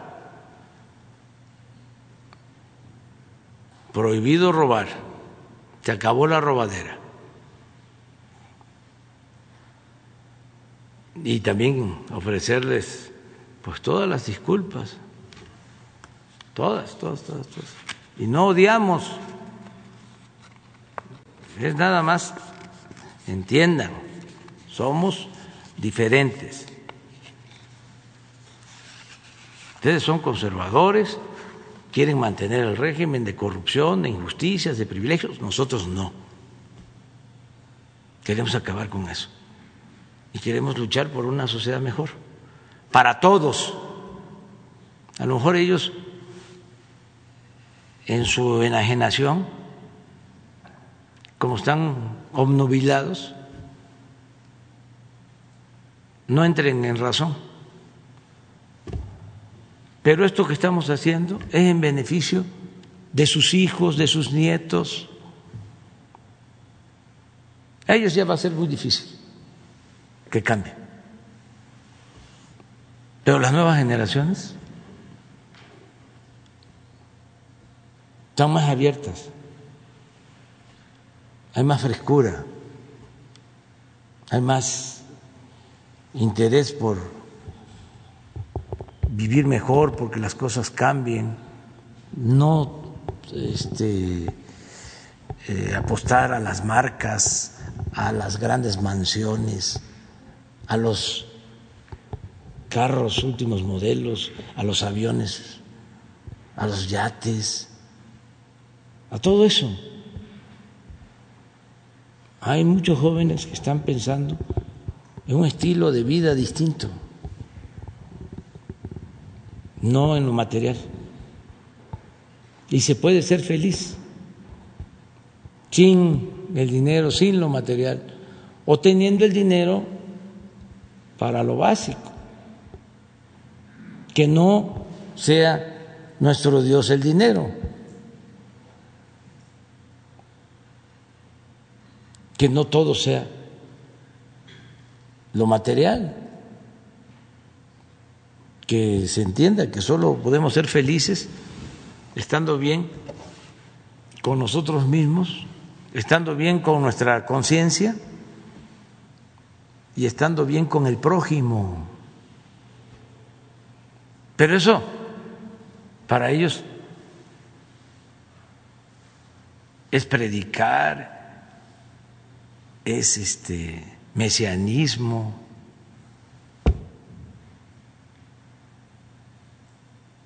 Yo sí creo en la moralización de la vida pública, creo en la purificación de la vida pública y creo que solo siendo buenos podemos ser felices. Como también para que se entienda mejor, pienso que solo lo barato es lo que se compra con el dinero, la dignidad no, los principios no.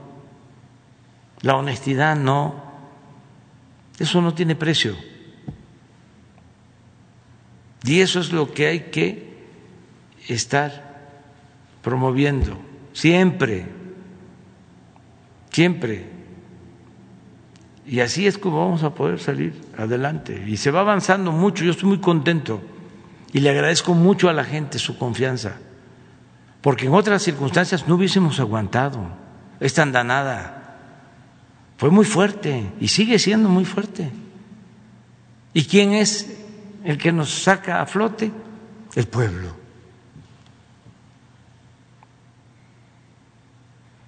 Siempre es el que nos ha estado apoyando, dándonos la confianza. Por eso nunca, nunca, jamás vamos a traicionar al pueblo, no le vamos a fallar al pueblo. Vamos a hacer todo lo que esté de nuestra parte. Y que no se preocupen,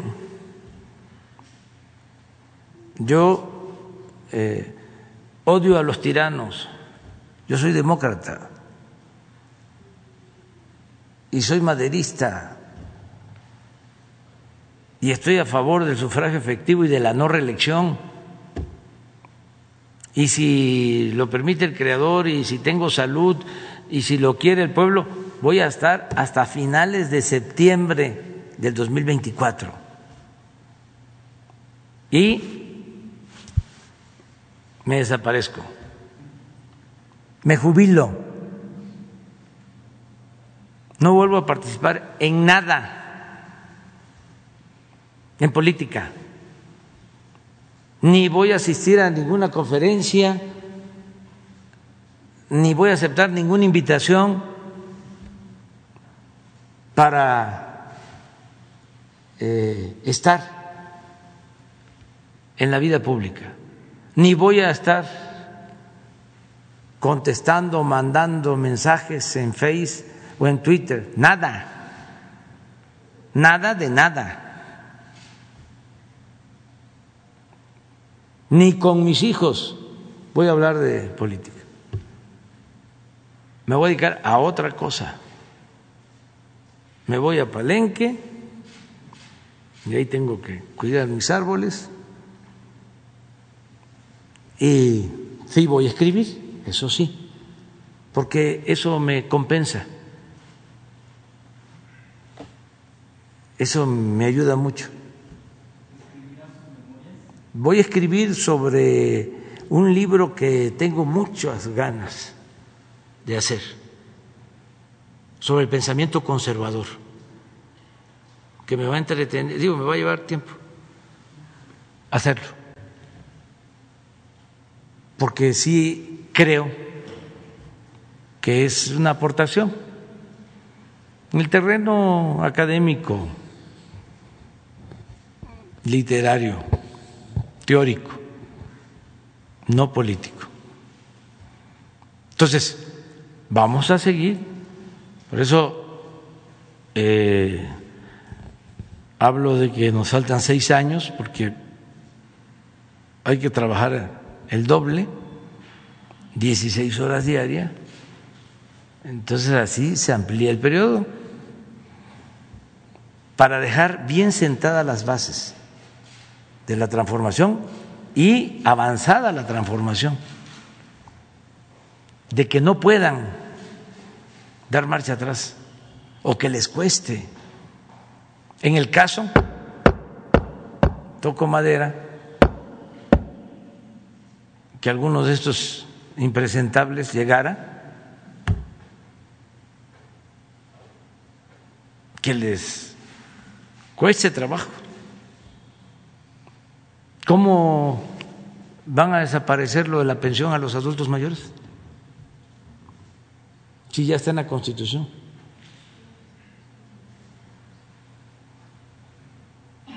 Y se va a requerir de dos terceras partes. Ahí sí, de mayoría calificada. ¿Cómo?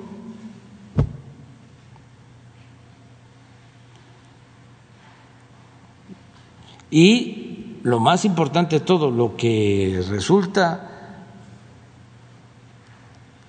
casi, para no ser tan tajantes, irreversible el cambio de mentalidad, que avancemos más en el cambio de mentalidad. Bueno, nos vemos mañana.